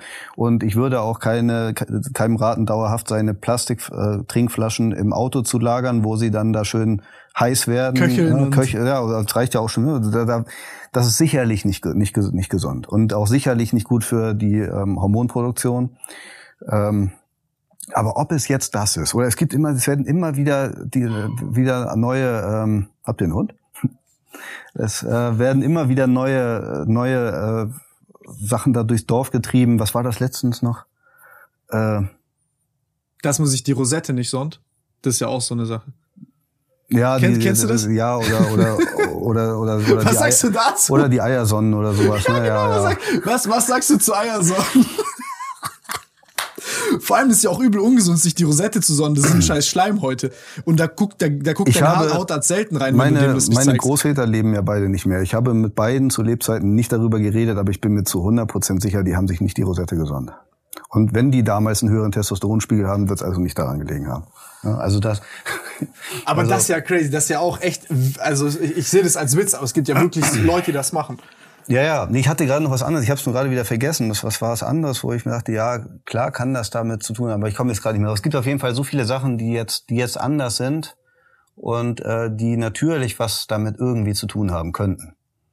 Ja, und alles, was dann irgendwie und man kann das auch immer, ja, man kann es auch immer als politisch natürlich in jede Richtung ausüben, ne, aus, ausführen. Man könnte ja auch irgendwie sagen, ja, das liegt daran, dass damals das, das hört man ja teilweise auch. Damals war, durften Männer noch Männer sein und sowas. Ne? Das, ist, das hört man ja auch. Halte ich aber für genauso wenig plausibel als, als den, den wesentlichen Grund das dafür. Für übel plausibel. Ja, gut, kann sein. Äh, ja, ich, ich fühle schon, man hört echt sehr viel Naja, gut, aber du kannst ja jetzt, du kannst ja alles machen, was du, was du brauchst, um den Testosteronspiegel zu steigern. du hast ja selber gerade gesagt, wenn du einmal bei, bei, bei Instagram, da, da hast du sofort ähm, sexuelle Motive lassen den Testosteronspiegel steigern. Du kannst es ja machen. Ja, ich meine, also, die Frage ist ja, ob du dort dann so eine entgegengekehrte Superkompensation hast, dass du quasi sagst, du hast Sachen, die sozusagen die Baseline dauerhaft äh, äh absenken lassen. Aber ich meine, ist ja interessant, ich habe keine Ahnung. Also ich, ich habe mich damit nie wirklich beschäftigt. Ich habe das nur häufig so gelesen, Alarm, Alarm, Testosteron sinkt bei allen Leuten. Ja, und Testosteron sinkt im Alter und Testosteron ist, ist viel zu niedrig im Vergleich zu früher. Dem Vergleich zu früher, wie gesagt, ich will nicht behaupten, dass es nicht so ist. Es kann, ich kann mir schon vorstellen, dass es vielleicht so ist und es gibt, kann dann aber viele Gründe geben, aber ich halte es für nicht so äh, in Stein gemeißelt, dass es so ist, dass das Testosteron wirklich ab, äh, abnimmt ähm, zumindest nicht, wenn man sich anguckt von Daten von vor 50 oder 70 Jahren und die mit heute vergleicht, weil man diese Messdaten einfach nicht, das, das, man kann die nicht vergleichen. Die kommen erstens sind, sind andere Probanden, die aus anderen Lebensverhältnissen kommen. Äh, ne, das ist, das man kann es nicht vergleichen. Es, wenn du deinen Testosteronwert abends misst und morgens, selbst das ist schon ein Riesenunterschied. Morgens ist er am höchsten, abends ist er niedriger. Oh, der Messzeitpunkt so. also auch. Der Messzeitpunkt an einem Tag, an einem Tag macht das einen wirklichen Unterschied, weshalb man, wenn man gucken will, wie sich das Testosteron äh, entwickelt, äh, immer am selben, äh, am selben ähm, äh, Tageszeitpunkt ungefähr das machen sollte. Und dann hängt es natürlich auch noch vom persönlichen Biorhythmus ab. Also morgens Testosteron messen, wenn du bis um bis um äh, fünf gefeiert hast, ist dann natürlich dann auch nicht sinnvoll. Ne? Aber so und dann will ich mal irgendwie sehen, dass jemand sagt so ja vor 50 Jahren, da haben sie bei den und den Männern, die vollkommen vergleichbar sind, äh, um morgens halb neun das Testosteron gemessen mit derselben Methode wie jetzt heute um halb neun bei denen. Das ist ja nicht so. Okay, verstehe. Kann ja auch sein, dass dann auch äh, vielleicht die, die, die, die Vergleichsgruppe viel weniger Es kann schon reichen, ob du einfach nur gegessen hast dazwischen. Dass das, mhm. ne, also. Verstehe, verstehe. Die Zeit wird es zeigen, ne? Die Zeit wird es zeigen. Ähm, wie. Die Spermienmenge scheint abzunehmen. Dazu gibt es wohl relativ ja. relativ, äh, wobei ich nicht weiß, ob das jetzt alle Daten zeigen. Ich glaube, es gibt irgendeine skandinavische Studie, die das Gegenteil gezeigt hat. Aber die meisten Studien zeigen, dass die äh, Spermienanzahl wohl tatsächlich absinkt, was aber nicht unbedingt ähm, mit dem Testosteron zu tun haben muss. Aber dazu, da scheint es wohl wirklich was zuzugeben. Ja, weißt du warum? Nee. Wie gesagt, das, das sind dieselben Verdächtigen immer, auch hier wieder die, im Plastik und sowas, sind immer dieselben Verdächtigen. Ich komme leider nicht mehr auf den Punkt, den ich gerade noch hatte, wo ich dachte, das war auch wieder so ein Punkt, der immer wieder, aber vielleicht fällt es mir noch ein. Ey, ich hatte auch vorhin die ganze Zeit so einen Punkt, aber der, Ah, ja, du hast hier äh, äh, stehen mit den Mehrgelenksübungen und Einzelgelenksübungen. Was gibt's gibt's da einen Unterschied? Ähm, ja, in welchem Zusammenhang? Ähm, also aus deiner Sicht zellulär, was da was da passiert. Also ich ich kenne also zellu zellulär jetzt in Bezug auf die Muskelzelle ähm, eher weniger. Was man mhm. ähm, was natürlich einen Unterschied macht, ist auch da wieder ähm, die Auswirkung auf das ähm, auf die hormonell, was ist mhm. hormonell passiert. Also beispielsweise ist es so, dass bei freien Mehrgelenkübungen, insbesondere Squats und Deadlifts, wurde das gezeigt. Da bei denen ist es ganz besonders ausgeprägt, dass dort ein kurzfristiger Testosteronpeak zum Beispiel ähm, stattfindet, der so bei Eingelenkübungen nicht und laut einer Studie, über die ich letztens gerade mich geäußert hatte, wahrscheinlich, anscheinend sogar bei ähm, Smith Machine Squats nicht in dem gleichen Maße ist, obwohl die Übung ja sehr stark vergleichbar ist. Also äh, insofern ist das etwas, was ein Unterschied. Bei Smith Machine Squats nicht oder schon? Nicht. Laut dieser einen Studie, die ähm, bei der haben sie haben sie äh, bei dieser Studie haben sie Maschinenübungen mit freien Gewichten, freien Gewichten äh, verglichen mhm. und sind zu dem Schluss gekommen, dass bei acht Wochen, in denen man trainiert, trainierte Leute verglichen hat, äh, die Kraft und ähm, und, und Massesteigerung fast identisch waren, auch mhm. Kraftsteigerung. Die Leute, die äh, Bankdrücken an der Smith Machine gemacht haben, sind beim Smith Machine Bankdrücken sogar stärker geworden als die Leute, die vorher normales Bankdrücken gemacht haben, aber umgekehrt ähm, äh, haben sie fürs normale Bankdrücken genauso viel Kraft aufgebaut, wie die, die vorher normales Bankdrücken gemacht haben. Also nach dieser Studie, beim, beim, bei den Squats gab es gar keinen Unterschied zwischen Smith Machine und Frei. Also nach dieser Studie wäre, wenn überhaupt, dann das Maschinentraining sogar besser besser, auch für Kraft, aber, und das ist wieder halt das, dieses große Aber. Die Frage ist halt, wie misst du das? Also, ja, es ja, es wurde halt speziell diese, das, das ist, das, die Nicht immer was anderes damit sagen. Du hast ja auch viel Stabilisationsarbeit, die da entsteht, wo du, sag ich mal, vielleicht auch einen Kraftverlust hast.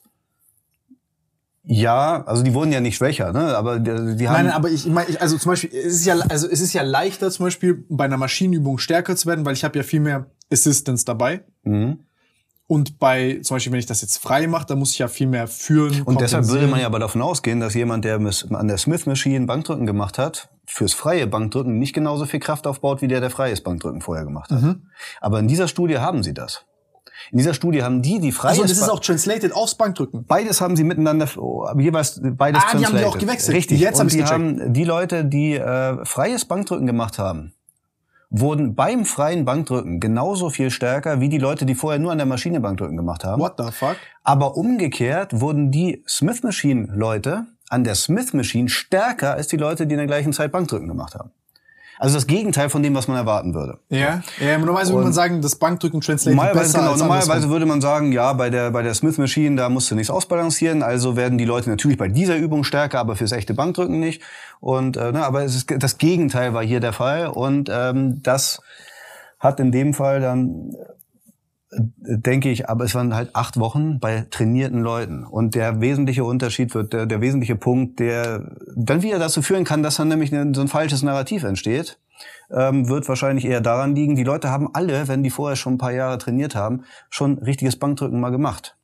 Das heißt, wenn man dann acht Wochen Smith Machine Bankdrücken macht, verlernt man das Bankdrücken nicht vollständig. Macht aber vielleicht mal etwas, wo man die Zielmuskeln maximal mal auspowern kann, sodass das, dass man eigentlich nur sagen kann, wenn man immer freies Bankdrücken gewöhnt ist, kann es sinnvoll sein, zwischendurch mal ein paar Wochen Smith Machine Bankdrücken zu machen. Aber Verstehe, aber mir- du ich lässt jetzt drei, vier richtig. Monate machen, dann ist der Effekt weg. Wenn du das drei Jahre machst, würde ich behaupten, ist es vollkommen unplausibel zu glauben, dass jemand, der drei Jahre lang nur äh, Smith Machine Squats, das vielleicht sogar noch offensichtlicher macht, dass der danach dann genauso viel Kraft bei den echten Squats aufbaut, wie jemand, der nur echte Squats gemacht hat. Ne? Halt die, aber diese Studien gibt es halt nicht, weil du kannst nicht ein Randomized Control Trial Yeah. über drei, Stu drei Jahre machen mit so das, das, das. Und das ist halt immer dieses Wie Problem. verbinden die jetzt die Augen? Du weißt nicht, ob du Bankdrücken machst oder Smith Machine. Ja, okay, gut, das kommt noch, da- das kommt noch dazu, wenn es wirklich, äh, also, also eine, eine, eine Double Blind Control, Nein, ich übertreibe also ver verblindet geht sowieso nicht, ne, das ist schon klar, aber selbst wenn du, äh, auch so würde es halt über den langen Zeitraum, solche Studien kann man nicht machen und bei, wie sind wir drauf gekommen, bei äh, Eingelenk versus Mehrgelenkübungen, also das, was die bei dieser Studie eigentlich nur gesehen haben, der einzige Vorteil, den sie hier gesehen haben bei Mehrgelenkübungen, war der Testosteronpeak direkt nach dem Training. Wieso ist das so? Äh, nicht bei Mehrgelenkübungen, sondern Bei bei, frei freien versus- Übungen, genau. Und die äh, Mutmaßung ist, dass dort mehr Muskeln gleichzeitig angesprochen werden. Äh, Das ist auch das, was früher gemutmaßt wurde, als sie schon gezeigt hat, dass ähm, sowas wie Squats und Deadlifts äh, besonders viel kurzfristigen ähm, Testosteronausstoß. Besonders viel heißt, ist das wirklich so signifikant, dass du sagst, du hast globale Muskelaufbaueffekte? Nee, das ist halt genau die Frage, ob es das ist. Es ist so, dass Weil das das habe ich immer gehört. So. Ja, es ist erstmal so, dass kurzfristig das Testosteron ansteigt. Ja. Und da, du hast ja gefragt, wie ist es mit Eingelenk versus Mehrgelenkübungen? Wenn es schon einen Unterschied zwischen Maschinen und, und, und freien Gewichten gibt, wird der Unterschied zwischen Eingelenk- und Mehrgelenkübungen in diesem Zusammenhang wahrscheinlich noch größer sein. Also ob man jetzt durch aufgelegte Bizeps-Curls noch einen messbaren Testosteronanstieg hat, der mit äh, hier Pull-ups oder sowas vergleichbar wäre, wage ich zu bezweifeln. Ähm, aber selbst wenn ist dieser kurzfristige Testosteronanstieg, ob der wirklich dann nachher dazu führt, dass mehr Muskeln aufgebaut werden, das ist eher unwahrscheinlich. Was sicherlich dazu führt, dass man auch Muskeln aufbaut, ist, dass im Durchschnitt bei krafttrainierten wir reden jetzt ja immer von, eigentlich in dem Fall von Männern, weil bei Frauen der Unterschied in Bezug auf Testosteron nicht so groß ist. Ne? Also die haben einen generell einen deutlich niedrigeren Level und auch die Steigerung ist prozentual nicht so stark durchs Training. Bei dieser Studie haben sie übrigens bei Frauen gar keinen Anstieg von Testosteron gemessen, auch nicht bei denen, die Squats gemacht haben, freie. Ne? Aber äh, ob das sich jetzt langfristig auswirkt, ist halt wie gesagt fraglich. Was aber sicherlich ähm, zumindest die Studien ja auch zeigen, ist, dass bei gut trainierten Männern im Durchschnitt das Testosteron, und zwar auch im Alter, da sind wir wieder dabei, höher ist als bei untrainierten Männern. Im Durchschnitt. Hast du deinen messen lassen? Ja. Ist deine höher als Durchschnitt? Meiner ist höher als Durchschnitt und tatsächlich, was ich äh, tatsächlich war, also letztes Jahr habe ich ihn messen lassen, mit 40 höher als er mit als, als mit 25. Also nicht viel. Wie gesagt, anderes Labor, 15 Jahre dazwischen und äh, wahrscheinlich auch eine andere Tageszeit. Ne? Aber ich, mit 25 hatte ich ihn einmal messen lassen. Sind die Effekte so stark? Also diese zum Beispiel ein anderes Labor misst äh, äh, oder, oder, oder der Zeitpunkt des Messens? Also der Zeitpunkt des Messens, so der Zeitpunkt krass? des Messens auf jeden Fall. Also reden wir da über eine Verdopplung, eine, eine Unter Umständen möglich. Was? Also Verdoppelung ist, äh, ist eher unwahrscheinlich. Ne? Verdoppelung ist eher unwahrscheinlich. Okay, aber, Aber- möglich. Aber es ist nicht unmöglich, wenn du, äh, wenn du keine Ich- Ahnung, ich du bist auf, verstanden, du Ballpark du bist, du bist befindet. auf einem Partyurlaub auf Mallorca und hast, äh, hast äh, ein paar Nächte nicht geschlafen, die ganze Zeit nur gesoffen und ähm, und misst dann dein Testosteron versus du bist gut ausgeschlafen äh, und, und, und, und voll im Sport drin und misst dein Testosteron genau morgens irgendwann halb neun oder sowas, wenn er bei dir am höchsten ist. Das kann durchaus sein, dass sich das dann, dass das, dass das, das dann sich halbiert im Vergleich oder verdoppelt. Sind diese Laune-Effekte vom Einfach nur, ob du es jetzt morgens oder nachmittags gemacht hast, wird nicht für eine Verdoppelung sorgen. ne? Okay, Aber es wird okay. zu einem, es, es kann trotzdem schon einige Prozentunterschied machen. Okay, okay, verstehe. Aber da- das ist ja krass. Ich meine, das sind ja alles so, sage ich mal, Sachen, die du niemals berücksichtigst oder abfragst Ja. zum Messzeitpunkt. Ja, genau. Aber dadurch halt Und wenn riesengroßer in meinem Fall zum Beispiel war es vorher in den 600, jetzt war es in den 700, was relativ, was relativ hoch ist für einen alten Sack. Ja. Ähm, und der einzige Unterschied zu damals ist, ich hatte damals eher mehr Kraft und mehr Muskeln wahrscheinlich auch. Der einzige Unterschied ist, dass ich jetzt äh, schlanker bin. Ich war damals in so einer Perma-Bike-Phase, wo ich äh, schön dicke Arme und ein schön dickes Gesicht hatte. Und, und äh, ich hatte und und ich habe regel und ich habe regelmäßig äh, Wissenschaftliche Grundlagen des Dirty Bikes. ja, ich habe halt auch ansonsten ein klassisches Studentenleben geführt. Ja, verstehe. Mit all den Sachen, die nicht äh, förderlich sind. Deshalb sind wir darauf gekommen, wie ist das mit dem Lebens. Also ich habe, obwohl ich viel jünger war, hatte ich ein, äh, war damals auch eher nicht schlecht. Ne? Also das ist ähm, bei, ne, das sind problematisch wird irgendwo so bei Werten um die 300. Ne? Und, ähm, aber offensichtlich, äh, und das war jetzt vielleicht vor einem Jahr, wo ich es gemessen habe, seitdem fühle ich mich jetzt nicht anders und das ist nicht ähm, plausibel davon auszugehen, dass der jetzt ohne Grund einfach so abfällt. Warum sollte er das, ne? Ähm, diese ganzen Laune-Effekte, die du durch Sport hast, also gibt's ja auch ganz viele so interessante, äh, äh, weißt, wirst du besser wissen als ich, aber zum Beispiel diese BDNF-Ausschüttungen, die du zum Beispiel durch Sport hast, also die ganzen Nervenwachstumsfaktoren, äh, IGF und was, also VEGF, also alles, was noch dazugehört, diese ganzen Ja. vaskulären Geschichten und Co. und Insulin-like. Ähm, neben dem Test, also hat, hat, da, hat Testosteron damit was zu tun? Ist es so ein BDNF-Ding? Oder weil da gibt's ja sehr viele Effekte auf die Laune, auf die Psyche und da sagt man ja auch so, ey, ähm, physiologisch betrachtet ist Also dieses Testos Verhalten. Testosteron und, ähm, und, und, und Östrogene, auch generell Sexualhormone, haben eine horrende äh, Auswirkung auf die Laune. Absolut. Also wo siehst du da zum also diesen, diesen Zusammenhang, wo man sagt, ist Sport die beste Antidepressiva-Pille, die du so als Verhalten da haben kannst?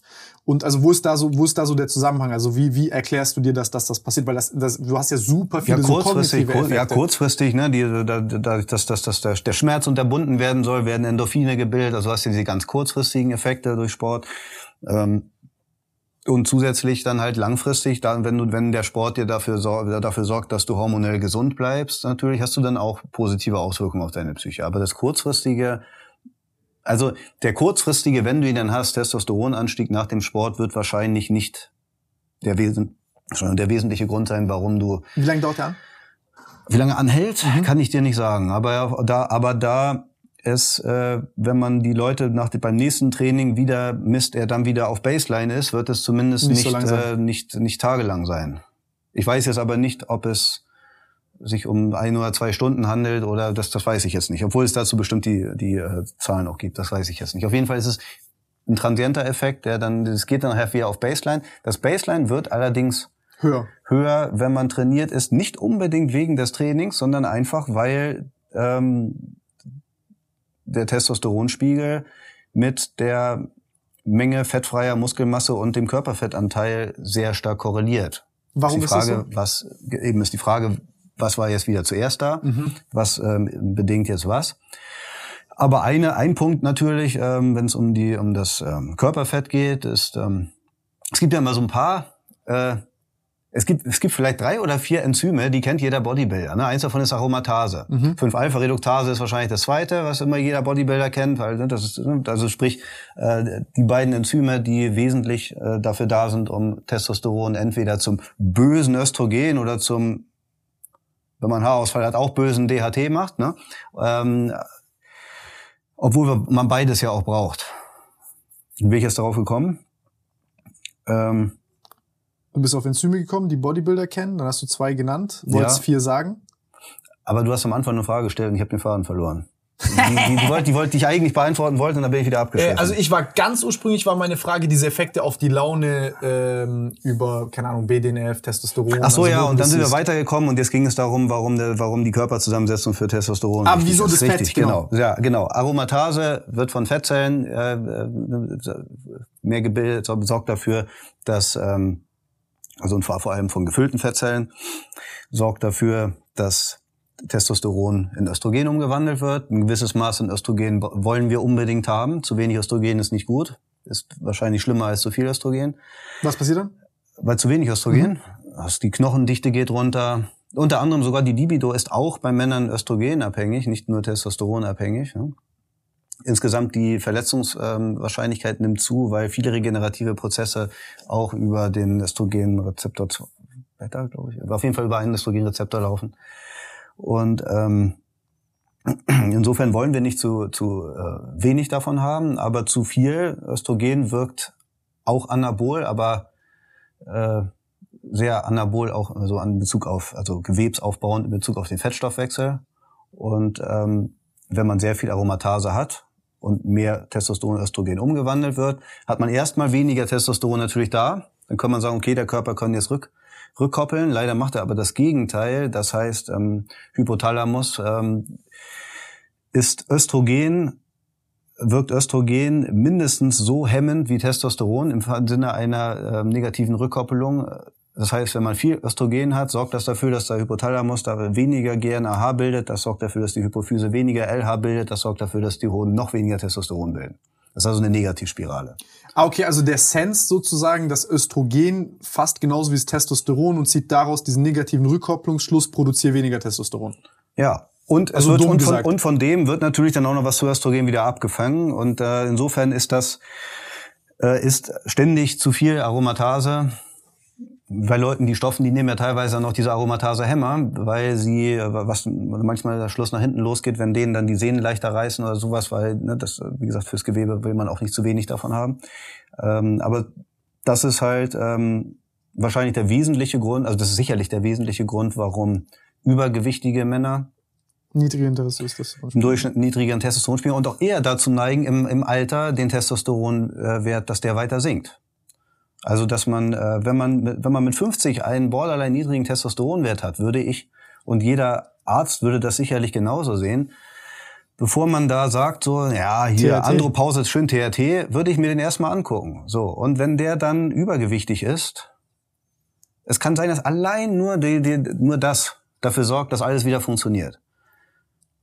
Also ne, zu wenig will man auch nicht haben. Dann wird die gesamte, ne, dann wird alles auf alles, was anabol ist, auf äh, Sparflamme gesteckt. Deshalb, wie gesagt, Patrick Teusch, das Thema hatten wir ja mit seinem zu niedrigen, zu niedrigen Testosteronspiegel, den er kurz nach der nach seiner langen Diätphase hatte. Durch das, auch ja genau lange Diät, zu niedriger KFA. Richtig, genau. So also als Grundbaustein für die ganzen Hormone und Co. Ja, du brauchst ja auch, das sind ja, wie gesagt, äh, ne, äh, Steroide aus Cholesterol. Du brauchst Cholesterin. Dafür muss man übrigens nicht unbedingt Cholesterin aufnehmen mit der Nahrung. Kann man sich auch äh, ne, selber herstellen, aber nicht ohne Lipide. Man braucht entsprechend irgendwelche ähm, Lipide, irgendwelche Fette, um das herzustellen. Ne? Immer 250 Milliliter Fritteusenfett am Tag.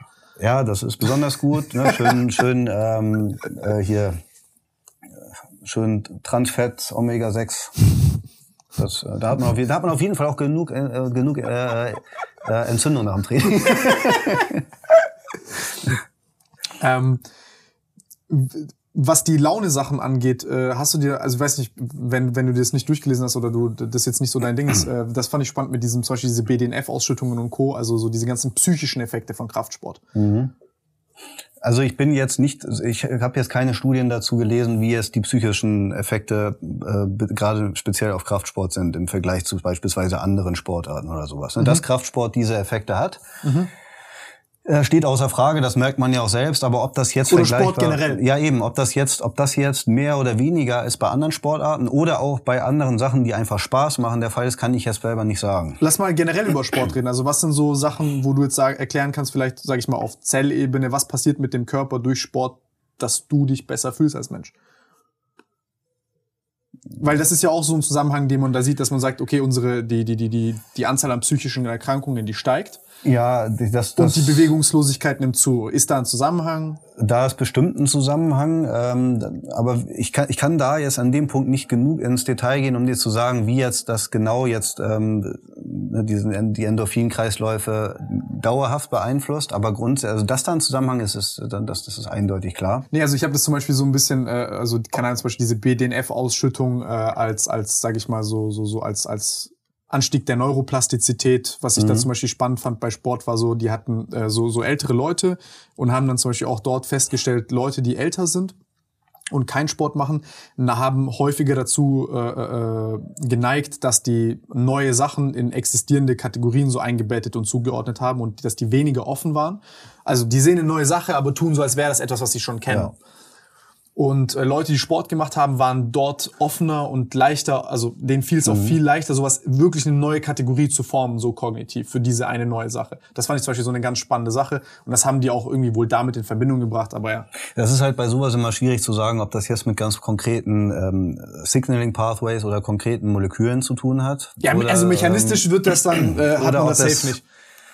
Oder ob es vielleicht einfach damit zu tun hat, ähm, dass man sich in einer besseren körperlichen Verfassung befindet. Mhm. Manchmal ist es ja allein schon das. Also da, da, das könnte man relativ leicht dann dadurch rausfinden, indem man guckt, wie ist es, wenn jemand, der unsportlich ist, einfach mal Sport macht, mhm. ob er dann die gleichen Effekte hat. Dann wäre das eher etwas Akutes, was irgendwo mit ne, Neurotransmittermäßig irgendwas Akutes wäre es dann. Aber wenn man einfach nur sagt, ältere Leute, die, ich weiß, ich kenne diese Studie jetzt nicht, ne, aber ältere Leute, die sportlich sind, äh, sind, haben eine größere Plastizität in ihrem und sind, sind, sind quasi äh, reger im Kopf. Mhm. Kann das auch einfach damit zusammenhängen? Also die, es sieht ja auch ne, die, die, die Durchblutung, alles wird ja verbessert. Ne? Das, ja, so systemische Effekte, wo das richtig. Äh, es gibt ähm, Muskeln, es gibt My äh, Myokine, sind ja die also die Chemokine, an denen ich geforscht habe, sind zum Beispiel auch mit Myokine, weil sie von Muskelzellen selber gebildet werden. Myokine sind ja alle möglichen ähm, endokrinen und parakrinen Faktoren, die auch von der Muskulatur bei verschiedenen Sorten von Sport ausgeschüttet werden. Und man weiß bei vielen noch gar nicht genau, was sie für äh, Auswirkungen haben, aber sie haben offensichtlich auch Auswirkungen auf das zentrale Nervensystem. Mhm. Aber das sind sehr unterschiedliche. Ne? Das sind äh, von Entzündungsmediatoren, eigentlich Entzündungsmediatoren wie IL-6 über, über Chemokine und alles mögliche, ne? alle möglichen Sachen. Und das kann natürlich was damit zu tun haben.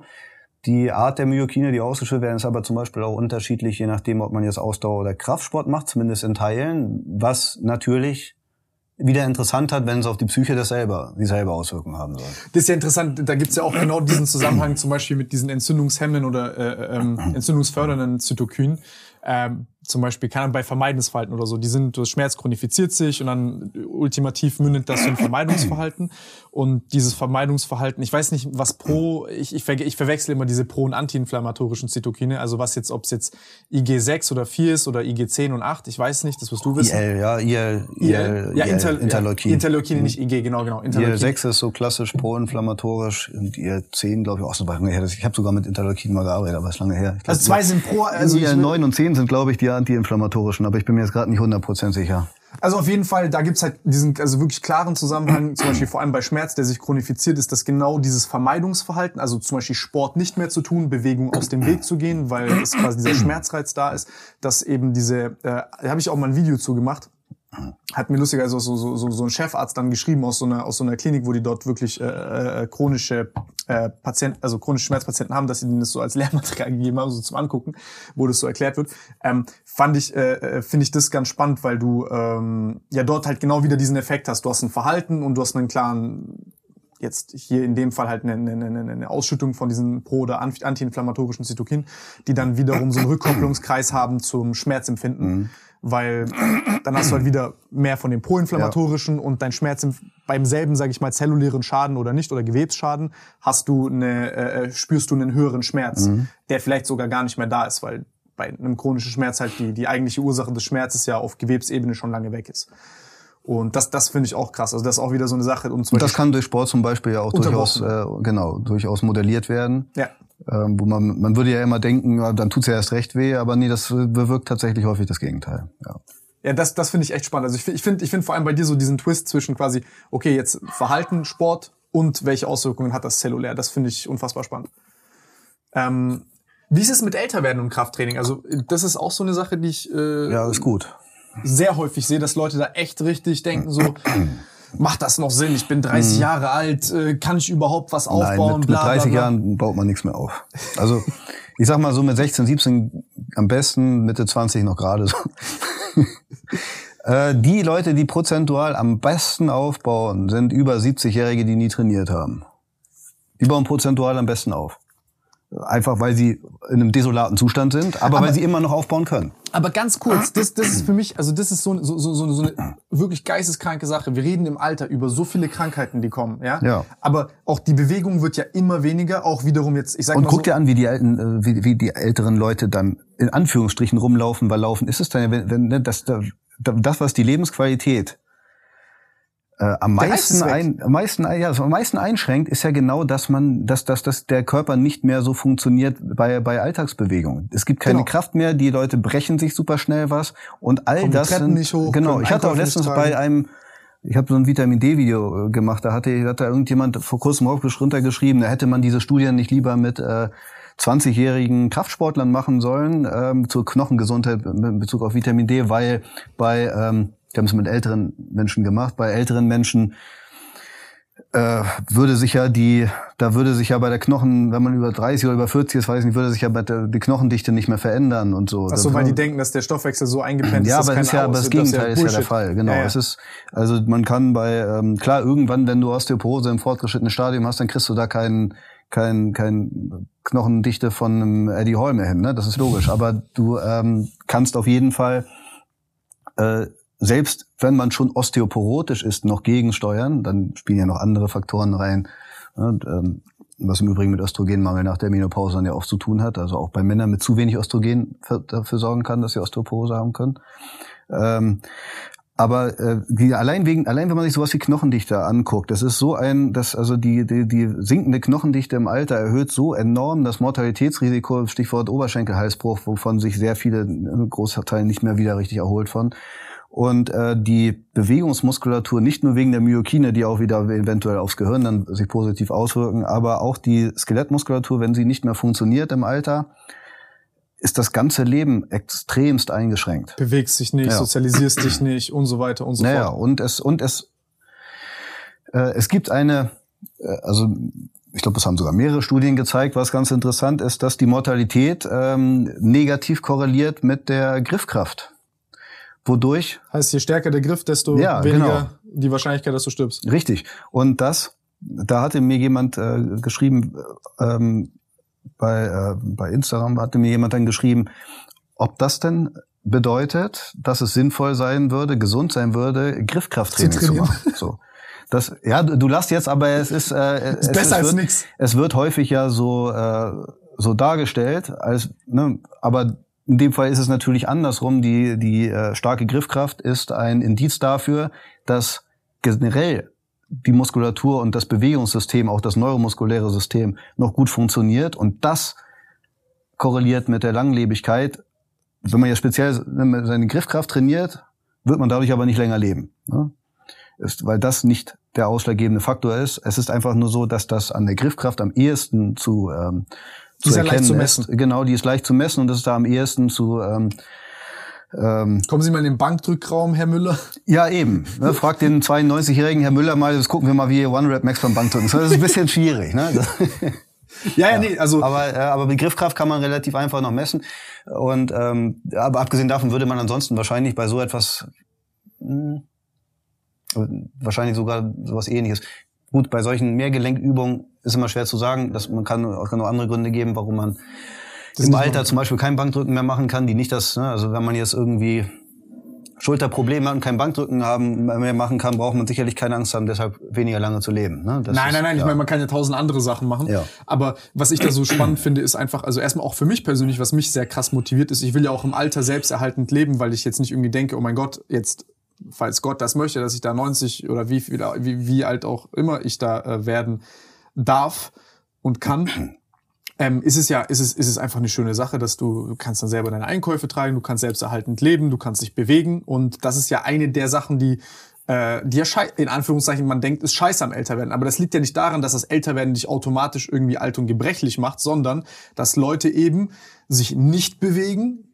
und die, das, das mhm. ist ja so, so eine stille Degeneration des Körpers, weil du lebst in einem reizarmen Umfeld oder, oder, oder du hast keine Reize mehr. Dein Körper aus Effizienzgründen passt sich an. Du hast so eine Remodellierung, immer mehr Abbau und Abbau und Abbau. Also leider macht das Alter tatsächlich auch das Alter allein gebrechlich irgendwann. Ne? Das kann man, niemand kann, kein einziger Mensch kann mit 70 oder mit 80 alle Fitnessparameter noch genauso haben wie mit 25. Ne? Das, das geht nicht. Nein, aber so aber man kann, aber wann es eintritt und wie, wie schnell es eintritt oder ne, das ist durchaus sehr ähm, sehr variabel und das ist ja auch immer so die Sache. Ähm, äh, ist ja David Sinclair ein Begriff, mhm. ne, der der ja so Altersforschung macht und äh, einer aus dem Camp ist, die meinen so immer wenig mTOR-Aktivierung, quasi immer lieber so ein bisschen äh, immer viel Autophagie, äh, Autophagie, dann dafür sorgen, dass und weil das im Tiermodell und es gibt auch bei Menschen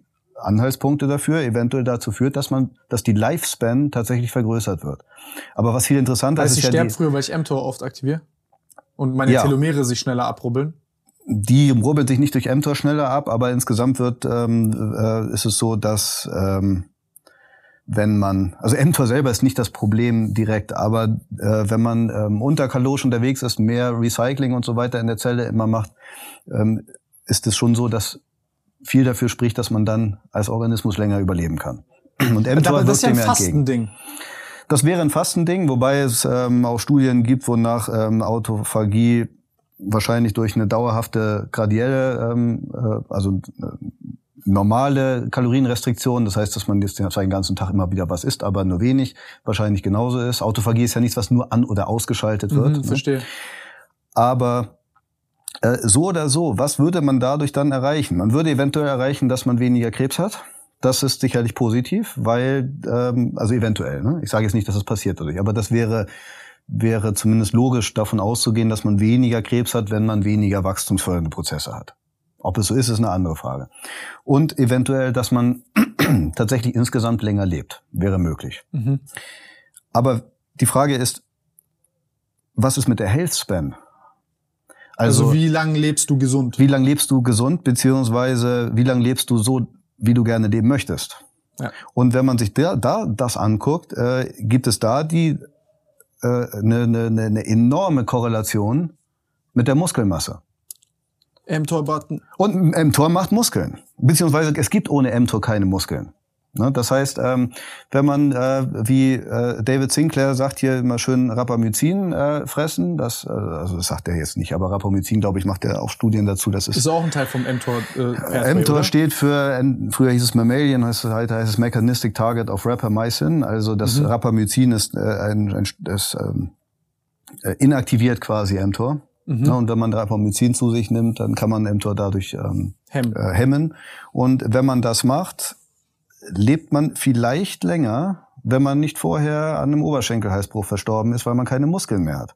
Aber äh, es gibt super, super viele, und da gibt es auch, und das ist ja auch schon wieder, wo dann Wissenschaftler zu Glaubenskrieger werden. Mhm. Äh, es gibt ähm, Dr. Gabriel Lyon, ähm, die ähm, aus dem genau anderen Lager kommt mhm. und äh, meint immer immer schön viel Leucin, schön viel mTOR-Aktivierung, äh, um möglichst viel, also ganz so platt sagst du es nicht, aber zumindest in der Muskulatur. Und dann gibt er, um möglichst lange die Healthspan aufrechtzuerhalten, weil possibly irgendwie dann doch besser ist, äh, 90 zu werden und bis 88 fit zu sein, als 93 zu werden und schon ab 70 nichts mehr zu können. Ja, ja, ja so, verstehe. Ne? Und ähm, also das ist, wenn es denn überhaupt so kommt. Vielleicht wird er gar nicht 93, weil er vorher besagten Oberschenkelhalsbruch hat, weil er nichts mehr abfangen konnte. Ne? Und da ist es halt so, und gerade wenn es um mTOR geht, äh, mTOR ist, je nachdem, wen man fragt, entweder der absolute Bösewicht oder der absolut das, das Must-Have, obwohl mhm. es eigentlich nur eins von den Schlüsselenzymen äh, im, im mTOR P70S6K-Signalweg ist, der grundsätzlich für jede Art von Wachstum mitverantwortlich ist. Das heißt, natürlich wächst eine Krebszelle nicht ohne mTOR-Signaling, oder jedenfalls schlechter. Und äh, aber auch beispielsweise, aber auch eine Muskelzelle wächst nicht ohne mTOR-Signaling. Das heißt, das, was in der einen, äh, in der einen, äh, Muskel, in der einen Zelle positiv ist, ist woanders. Ja, auch bei Fettzellen spielt das eine Rolle, ist woanders was Negatives. Also sozusagen, wir wollen grundsätzlich mTOR hochregulieren oder mTOR runterregulieren, hat immer Nachteile. Kann ich zu viel trainieren dann? Also jetzt so ja, das Training zum Beispiel. Frage. Das ist zum Beispiel genau. Also ich glaube, ja, stell mir die Frage, falls ich doch was anderes denke, dass du fragen willst. Nein, nein, genau das. Also kann ich zu viel trainieren? Also das ist ja dann so die Frage, die dahinter ja, steckt. Ja, was erhöht zum Beispiel mTOR-Signaling? Training. Ja. Training erhöht mTOR-Signaling. Nicht nur bestimmte Aminosäuren, sondern ähm, Training erhöht mTOR-Signaling. Und äh, nach dieser Regel müsste man sagen, okay, man dürfte da nicht trainieren, dass das verkürzt das Leben. Und wenn man trainiert, dann doch bitte ohne Aminosäuren, denn sonst, sonst verkürzt es erst recht das Leben. Aber das ist ja eine Milchmädchenrechnung. Das macht ja keinen Sinn. Äh, mTOR im Muskel ist auch für niemanden schädlich. Ja. Muskelzellen sind nicht die Zellen, die im Alter, wenn sie gut trainiert sind, altern und absterben. Das sind andere Zellen. Das heißt, so, und dann gibt es auch Studien, die ich nicht persönlich gelesen habe. Das habe ich jetzt aus dem Gabriel Lyon Podcast nur, aber die, ich gehe mal davon aus, dass, sie, dass es diese Studien gibt wonach ähm, beispielsweise Leucin und ähm, Methionin, so die Aminosäuren, die hauptsächlich so proteinogen wirken, also proteinogen wirken sie alle, wir brauchen alle, ne, wissen, BCAAs alleine bringen nichts, aber ähm, das sind ja so die Aminosäuren, ja, Methionin ist kein BCA, aber ist eine von den Aminosäuren, die die Proteinbiosynthese ähm, in erster Linie anheizen, ähm, dass die äh, wohl vor allem im Muskelgewebe für eine mTOR-Aktivierung sorgen und nicht zum Beispiel im Fettgewebe. Und wenn das so ist, dasselbe wie bei dem Kreisding, äh, mit dem Krebsding am Anfang, was du meintest. Genau und dasselbe auch wie bei wie genau und dasselbe was zum Beispiel auch für Krafttraining dann gilt. Krafttraining erhöht mTOR-Signaling in der Muskulatur und nicht aber, in der Leber. Aber, richtig und insofern gibt es oder im kleinen C. Äh, na, in der Leber vielleicht mittelfristig auch, aber ähm, und im kleinen C, na jedenfalls nicht in den Geweben, in denen du es nicht haben willst. Also mhm. zum Beispiel in Fettbindegewebe etc. Also, in der, in, also es gibt keinen Grund davon auszugehen, dass mTOR-Signaling in der Muskulatur schlecht ist oder einen früher sterben lässt. Wenn man ständig dauerhaft erhöhte mTOR-Signaling überall hat, ist das ein Zeichen dafür, dass man zu viele Kalorien überall hat. Und ähm, das äh, ist aus ganz anderen Gründen nicht gesund, weil man dann zu Übergewicht neigt. Und es gibt ja nichts, erstmal vielleicht abgesehen vom Rauchen, gibt es ja nichts Ungesünderes als Übergewicht, auch wenn man es heutzutage nur noch Mehrgewicht nennen darf. Aber Mehrgewicht ist äh, nicht dasselbe wie Übergewicht, denn äh, es gibt einen Grund. Äh, Überge Übergewicht ist mehr Gewicht, als man haben sollte. Ne? Und äh, über das, halt gesund, über, über das gesunde Maß hinaus. Ne? Das ist das, was ein Arzt von Übergewicht redet dann sagt er nicht, hier Tim, du hast ja jetzt, äh, keine Ahnung, du bist jetzt über dem BMI von 25 vielleicht durch deine Muskeln, du bist jetzt mehr, dann, dann bist du vielleicht mehrgewichtig. Mhm. Ne? Jemand anders, der dabei skinny fett ist, wäre aber übergewichtig. Das hat ja einen Grund. Ne? Und wenn man ständig durch dein Essen mTOR-Signaling erhöht, ist das sicherlich sehr ungesund. Das ist sehr unspezifisches Erhöhen von mTOR-Signaling dann. Was du, ja auch, was du ja auch durch alle möglichen Kalorien hinkriegst. Ne? Nicht nur durch, durch ähm, durch diese bestimmten proteinogenen Aminosäuren. Das geht ja, das geht ja auch schon, selbst wenn man dann zum Beispiel sich anguckt, diese veganen, anti-veganen Clashes, die da ausgetragen werden, die dann mit der Sache manchmal gar nichts mehr zu tun haben. Wenn es heißt hier, veganes Protein ist viel gesünder, denn das enthält ja weniger Leucin und Methionin im Durchschnitt als tierisches Protein. Und die anderen sagen, veganes Protein ist ja vollständiger Bullshit, davon kriegst du keine Muskeln, denn es hält ja weniger Methionin und Leucin als das, so. als das andere. Beides ist falsch wenn man es so, so pauschal sagt. Ne? Grundsätzlich braucht man ein bestimmtes Maß an den Aminosäuren, die die Proteinbiosynthese ankurbeln. Das kann man über veganes Protein hinkriegen. Man muss es halt unter Umständen vielleicht ein bisschen mehr dann davon essen oder das anders zusammengestellt dann essen. Ähm, aber zu sagen, deshalb ist das vegane Protein gesünder, weil es weniger davon hat, ist genauso blödsinnig, denn man isst ja genau das Protein deshalb, um die Proteinbiosynthese auch ähm, zu haben als, als Energielieferant bräuchte man Protein nicht. Ne? Mhm, mhm, mhm. Verstehe. Ähm, wie, wie ist denn das generell mit dem Protein? Also äh, äh, da gibt's ja immer, also gibt's ja so, sagt dann Mutti, um Gottes Willen, trink kein Proteinpulver, de- deine Nieren gehen kaputt. Mhm. Wie ist das? Also so mit Proteinmenge, was sagst du dazu, zu, zu Proteinpulver und so? Also Protein, ja, man muss, wenn man auf sein Protein auch anderweitig kommt, muss man auch als, auch als Kraftsportler nicht zwangsläufig natürlich Proteinpulver zu, den, zu sich nehmen. Es ist natürlich deutlich einfacher, wenn man zwei Gramm Protein pro Kilogramm Körpergewicht haben möchte. Ist auch billiger. Ja, und ist billiger.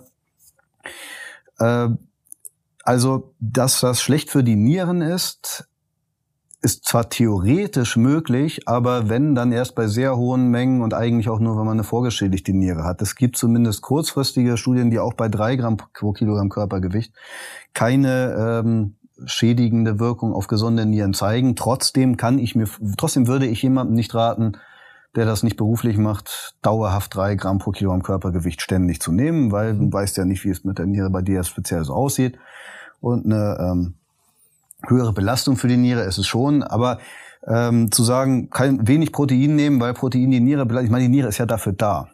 Das heißt ja nicht, dass man sie deshalb zwangsläufig schädigt, nur weil man ihr auf, äh, Arbeit gibt. Das heißt, äh, wenn man keine ähm, Nierenprobleme hat, spricht nichts dagegen, im Bereich von zwei Gramm pro Kilogramm Körpergewicht Protein zu sich zu nehmen. Und äh, die, die relativ wenigen Studien, die es dazu gibt, zeigen ja auch, dass man das Optimum so ab ungefähr 1,6 Gramm pro Kilogramm Körpergewicht hat. Trotzdem gibt es sicherlich Leute, die auch mit einem halben Gramm pro Kilogramm Körpergewicht noch Muskeln aufbauen können, wenn sie es besonders gut und effizient ähm, umgehen. Aber wenn man auf Nummer sicher gehen will, ist es so, dass bei 1,6 Gramm pro Kilogramm Körpergewicht das losgeht, dass sich danach bei, zumindest bei den Leuten, die in den Studien gemessen wurden, da wurden jetzt keine Wettkampf-Bodybuilder gemessen, dass danach sich nicht mehr viel verändert hat. Bei einigen Studien manchmal noch schon. Also so bis, ich glaube, 2,2 Gramm oder sowas hatten die dann das genommen. Und äh, diese Ur, ich glaube auch die DGE, ich bin da, weiß es nicht genau, wie es das ist, aber ich glaube sogar die DGE hat ihre Empfehlung inzwischen nach oben korrigiert. Die hatten Echt? irgendwann- Das passiert ich, ich, du, mittlerweile? ich, ich, vielleicht Nicht mehr ich 0,6 auf ein. 0,8 war das, aber ich, ich vielleicht habe ich es auch nur geträumt oder ich wollte, dass sie es ändern, keine Ahnung, so Wunschdenken, aber mir ist so, als wenn die zumindest inzwischen äh, sagen, dass, glaube ich, bei, bei älteren Leuten es ändert, dass man das da eher höher nehmen musste, weil da im Alter auch weniger Protein, weniger gut verstoffwechselt wird. Und bei, bei Sportlern, glaube ich, sagt, ich glaube sogar die DGE sagt inzwischen 1,5 Gramm. Ich glaube. Aber vielleicht habe ich das jetzt auch mit was anderem verwechselt. Zumindest wäre es schön, wenn die es sagen würden, weil das würde mit der Studienlage eher konform gehen. Ich hatte, äh, ja, ich, ich hatte das mal irgendwie, ich war beim Arzt, habe ich auch, äh, da habe ich Blut abgenommen gehabt wegen irgendwas anderem und da war ich, ich weiß nicht, ob es mein Kreatinkinasewert oder CRP ist ein Entzündungswert. Ja, der soll, ja, der sollte nicht so hoch sein, aber Kreatininwert vielleicht. Kreatininwert ka- kann, glaube ich, sein. Und der war, der war, der war, der war ein bisschen höher. Ja. Und äh, da war es dann so, yo, äh, keine Ahnung, äh, machst halt Sport und das ist halt normal. Ja, das ist richtig. Ja? Also der, der, der CRP-Wert, äh, C-reaktives Protein, der sollte nicht dauerhaft erhöht sein. Das ist ein spezifischer Entzündungsmarker. Aber Kreatinin ähm, wird schnell mal erhöht, wenn man eine hohe, hohe Skelettmuskulatur grundsätzlich schon hat. Es wird auch nach einem harten Training Ah, Okay, also der ähm, ist auch Baseline höher, wenn ich quasi schon mehr Muskulatur habe als normal. kann höher sein. Ja.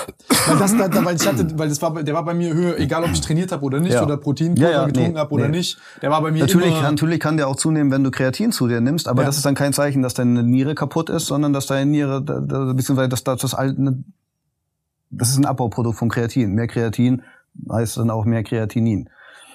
Also das, ähm, Also auch allein durch äh, eine erhöhte Muskelmasse oder auch so. das kann manchmal schon ausreichen, ja. Ja, okay. Wie ist das, wie ist das eigentlich äh, äh, so mit, mit, mit Massage und Co.? Das würde mich interessieren, weil da gibt's ja echt, ich weiß nicht, ob du dazu überhaupt irgendwas weißt oder dich das interessiert. Ich finde zum Beispiel Triggerpunkte da super spannend. Weil das ist ja auch so eine Sache, also ich weiß nicht, ob das jetzt irgendwie mit diesen chinesischen Meridianen oder so oder whatever, äh, äh, ob, das, ob das damit irgendwie. Äh, Das Krasse ist ja, dass das wirklich funktioniert. Also das mit den Triggerpunkten Das funktioniert, funktioniert, ja. Und diese Triggerpunkte sind aber keine anatomischen äh, Gebilde in ja. Weil dem was ist Sinne. da der Mechanismus? Ja, das ist halt genau die Sache. Diese Triggerpunkte. Also kurz zur Erklärung, zum Beispiel ein Triggerpunkt wäre jetzt, zum Beispiel so beim SCM, ich drücke mir da jetzt rein und ich, der hat ja teilweise so Schmerzprojektion, dass ich mir hier jetzt reindrücke und ich spüre den bis in meine Stirn, Ja. hier komplett Ja. hinten über den Hinterkopf bis in, in die Stirn.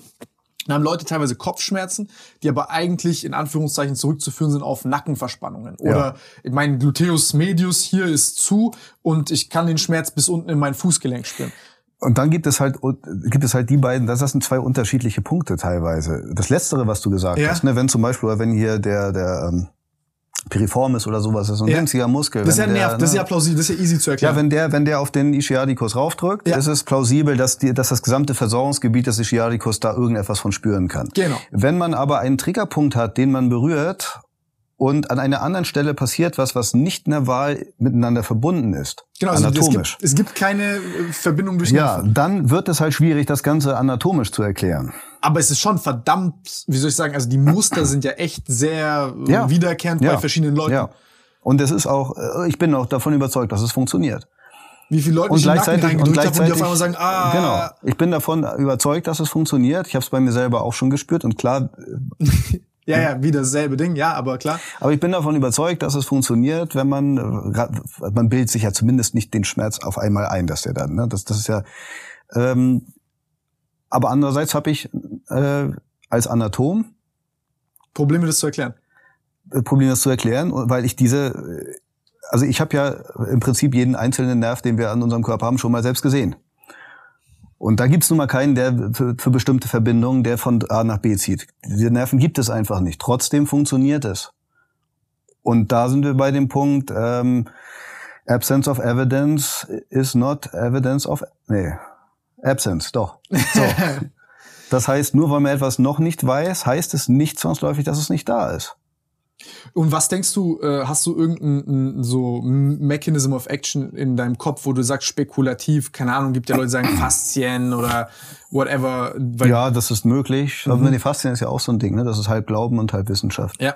Ne? Also Faszien ist, äh, weil ich welche Rolle ja jetzt erstmal, was ist eine Faszie? So kurz, dass du das mal erklärt. ja, Fa- Faszien sind, also streng genommen sind Faszien einfach nur die, die, die, die derben Bindegewebsumhüllungen um die einzelnen Muskeln und Muskelbäuche. Da gibt es dann verschiedene ähm, Ebenen von Faszien, die um den Muskel selber rum sind und bei einzelnen Muskel, Muskelbündeln und so weiter. ne. Das heißt, ähm, Faszien sind erstmal eigentlich, und so wurden sie früher ja auch nur bezeichnet, nur die bindegewebige Hülle um einen Muskel oder Muskelbauch. Wir haben immer so Müll für den Anatom, haben immer durchgeschnitten und sich genervt, dass da war, weil die zum eigentlich interessanten Muskel kommen wollten. Also der die Faszie es, es, es kommt drauf an. Es gibt Faszien, die sind auch, bei denen ist es offensichtlich, dass sie eine Rolle spielen, am, am Bein und so weiter, die dann auch für die Spannung sorgen und so weiter. Ne?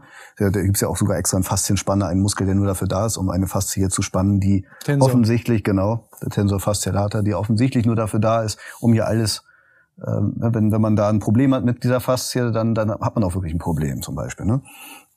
Und ähm, äh, insofern ist es schon bekannt, dass Faszien, die sind nicht, die sind definitiv nicht nur Müll, weil sie den Muskel ja auch dort halten, wo er hingehört, aber sie und, und sie können große Probleme machen, Stichwort Compartment-Syndrom, wenn man sich mal anständig die Wade gesprellt hat und das anschwellt da drin. Ne? Aber ähm, das in das die Faszie darüber hinaus regulatorische andere Aufgaben hat, die zu Muskelverspannungen, zu Fibromyalgie, ne, zu so, einem- so einem, früher nannte man es idiopathischen Muskelschmerz, idiopathisch heißt, man weiß nicht, woran es liegt, ähm, äh, äh, führen. Das kommt ja alles erst so in den letzten zehn Jahren, dass da mehr geforscht wurde. Und tatsächlich ist da die Forschung auch immer noch nicht so weit, dass man da so richtig genau sagen kann, was es dabei jetzt ist. Ja, ja, ja. Und das ist ein, ein äh, also, also früherer Kollege von mir da in, in, in Leipzig, äh, Dr. Hanno Steinke, der macht auch ganz viel mit Faszien, hat jetzt auch ein Buch darüber geschrieben, über Faszien, hat die ganzen Faszien auch so kartografiert und sowas Krass. und, und hat auch viel in seinen Vorlesungen darüber geredet. Der ähm, ist der Überzeugung, dass Faszien die wichtigeren Muskeln sind. Das ist jetzt übertrieben, ne? aber auf jeden Fall ist er da auch ganz Wichtiger sind als angenommen, so mäßig. Wich, deutlich wichtiger sind als angenommen und der ist halt am Anatom. Das ist nicht irgendein, das ist kein Heilpraktiker, sondern er ist Anatom. Ja, ja, ja. Ne, das ist äh, ja nun das äh, handfesteste in dem Bereich, was man haben kann, weil man sagen, Anatom sieht ja, glaubt ja eigentlich erstmal nur das, was er schon mal gesehen hat. Mhm. So könnte man sagen. Ja, das, das wäre echt spannend. Also ich finde das, ich finde das interessant. Also natürlich gibt's auch andere Mechanismen, äh, äh, die da proposed sind, also so zentrale Pain Mechanisms und so, die dann auch ummodelliert sind, wenn man dann anfälliger ist für diese, nennen die ja immer unspezifische Schmerzen und so. Aber ich find's, ich find's spannend. Also ich, ich find's, ich find's interessant, weil ich muss sagen, für mich das war crazy, als ich mal diese ganzen Karten gesehen habe und dann so rumexperimentiert habe und du dann so siehst, was du da so alles selber reproduzieren kannst an deinem Körper, mhm. drückst irgendwie die hier drauf und auf einmal spürst du es hier und so. ja, und das sind alles Verbindungen, für die es keine anatomisch äh, darstellbaren Leitungsbahnen gibt. Ne? Das ist genau das Problem dabei, aber es funktioniert irgendwie. Ja, ja, genau. Nee, ist crazy. Ähm, gut, ich glaube, wir haben lang gemacht, aber ich glaube, also das Schlimme ist, ich könnte locker nochmal drei Stunden reden. Ja. Ich glaube, ich müsste eine Kleinigkeit vorher essen, aber dann könnte ich auch noch.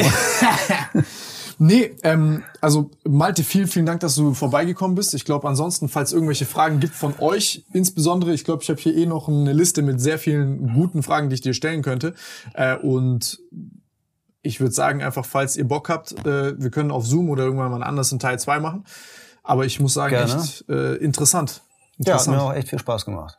Vielen, vielen Dank. Danke ebenso.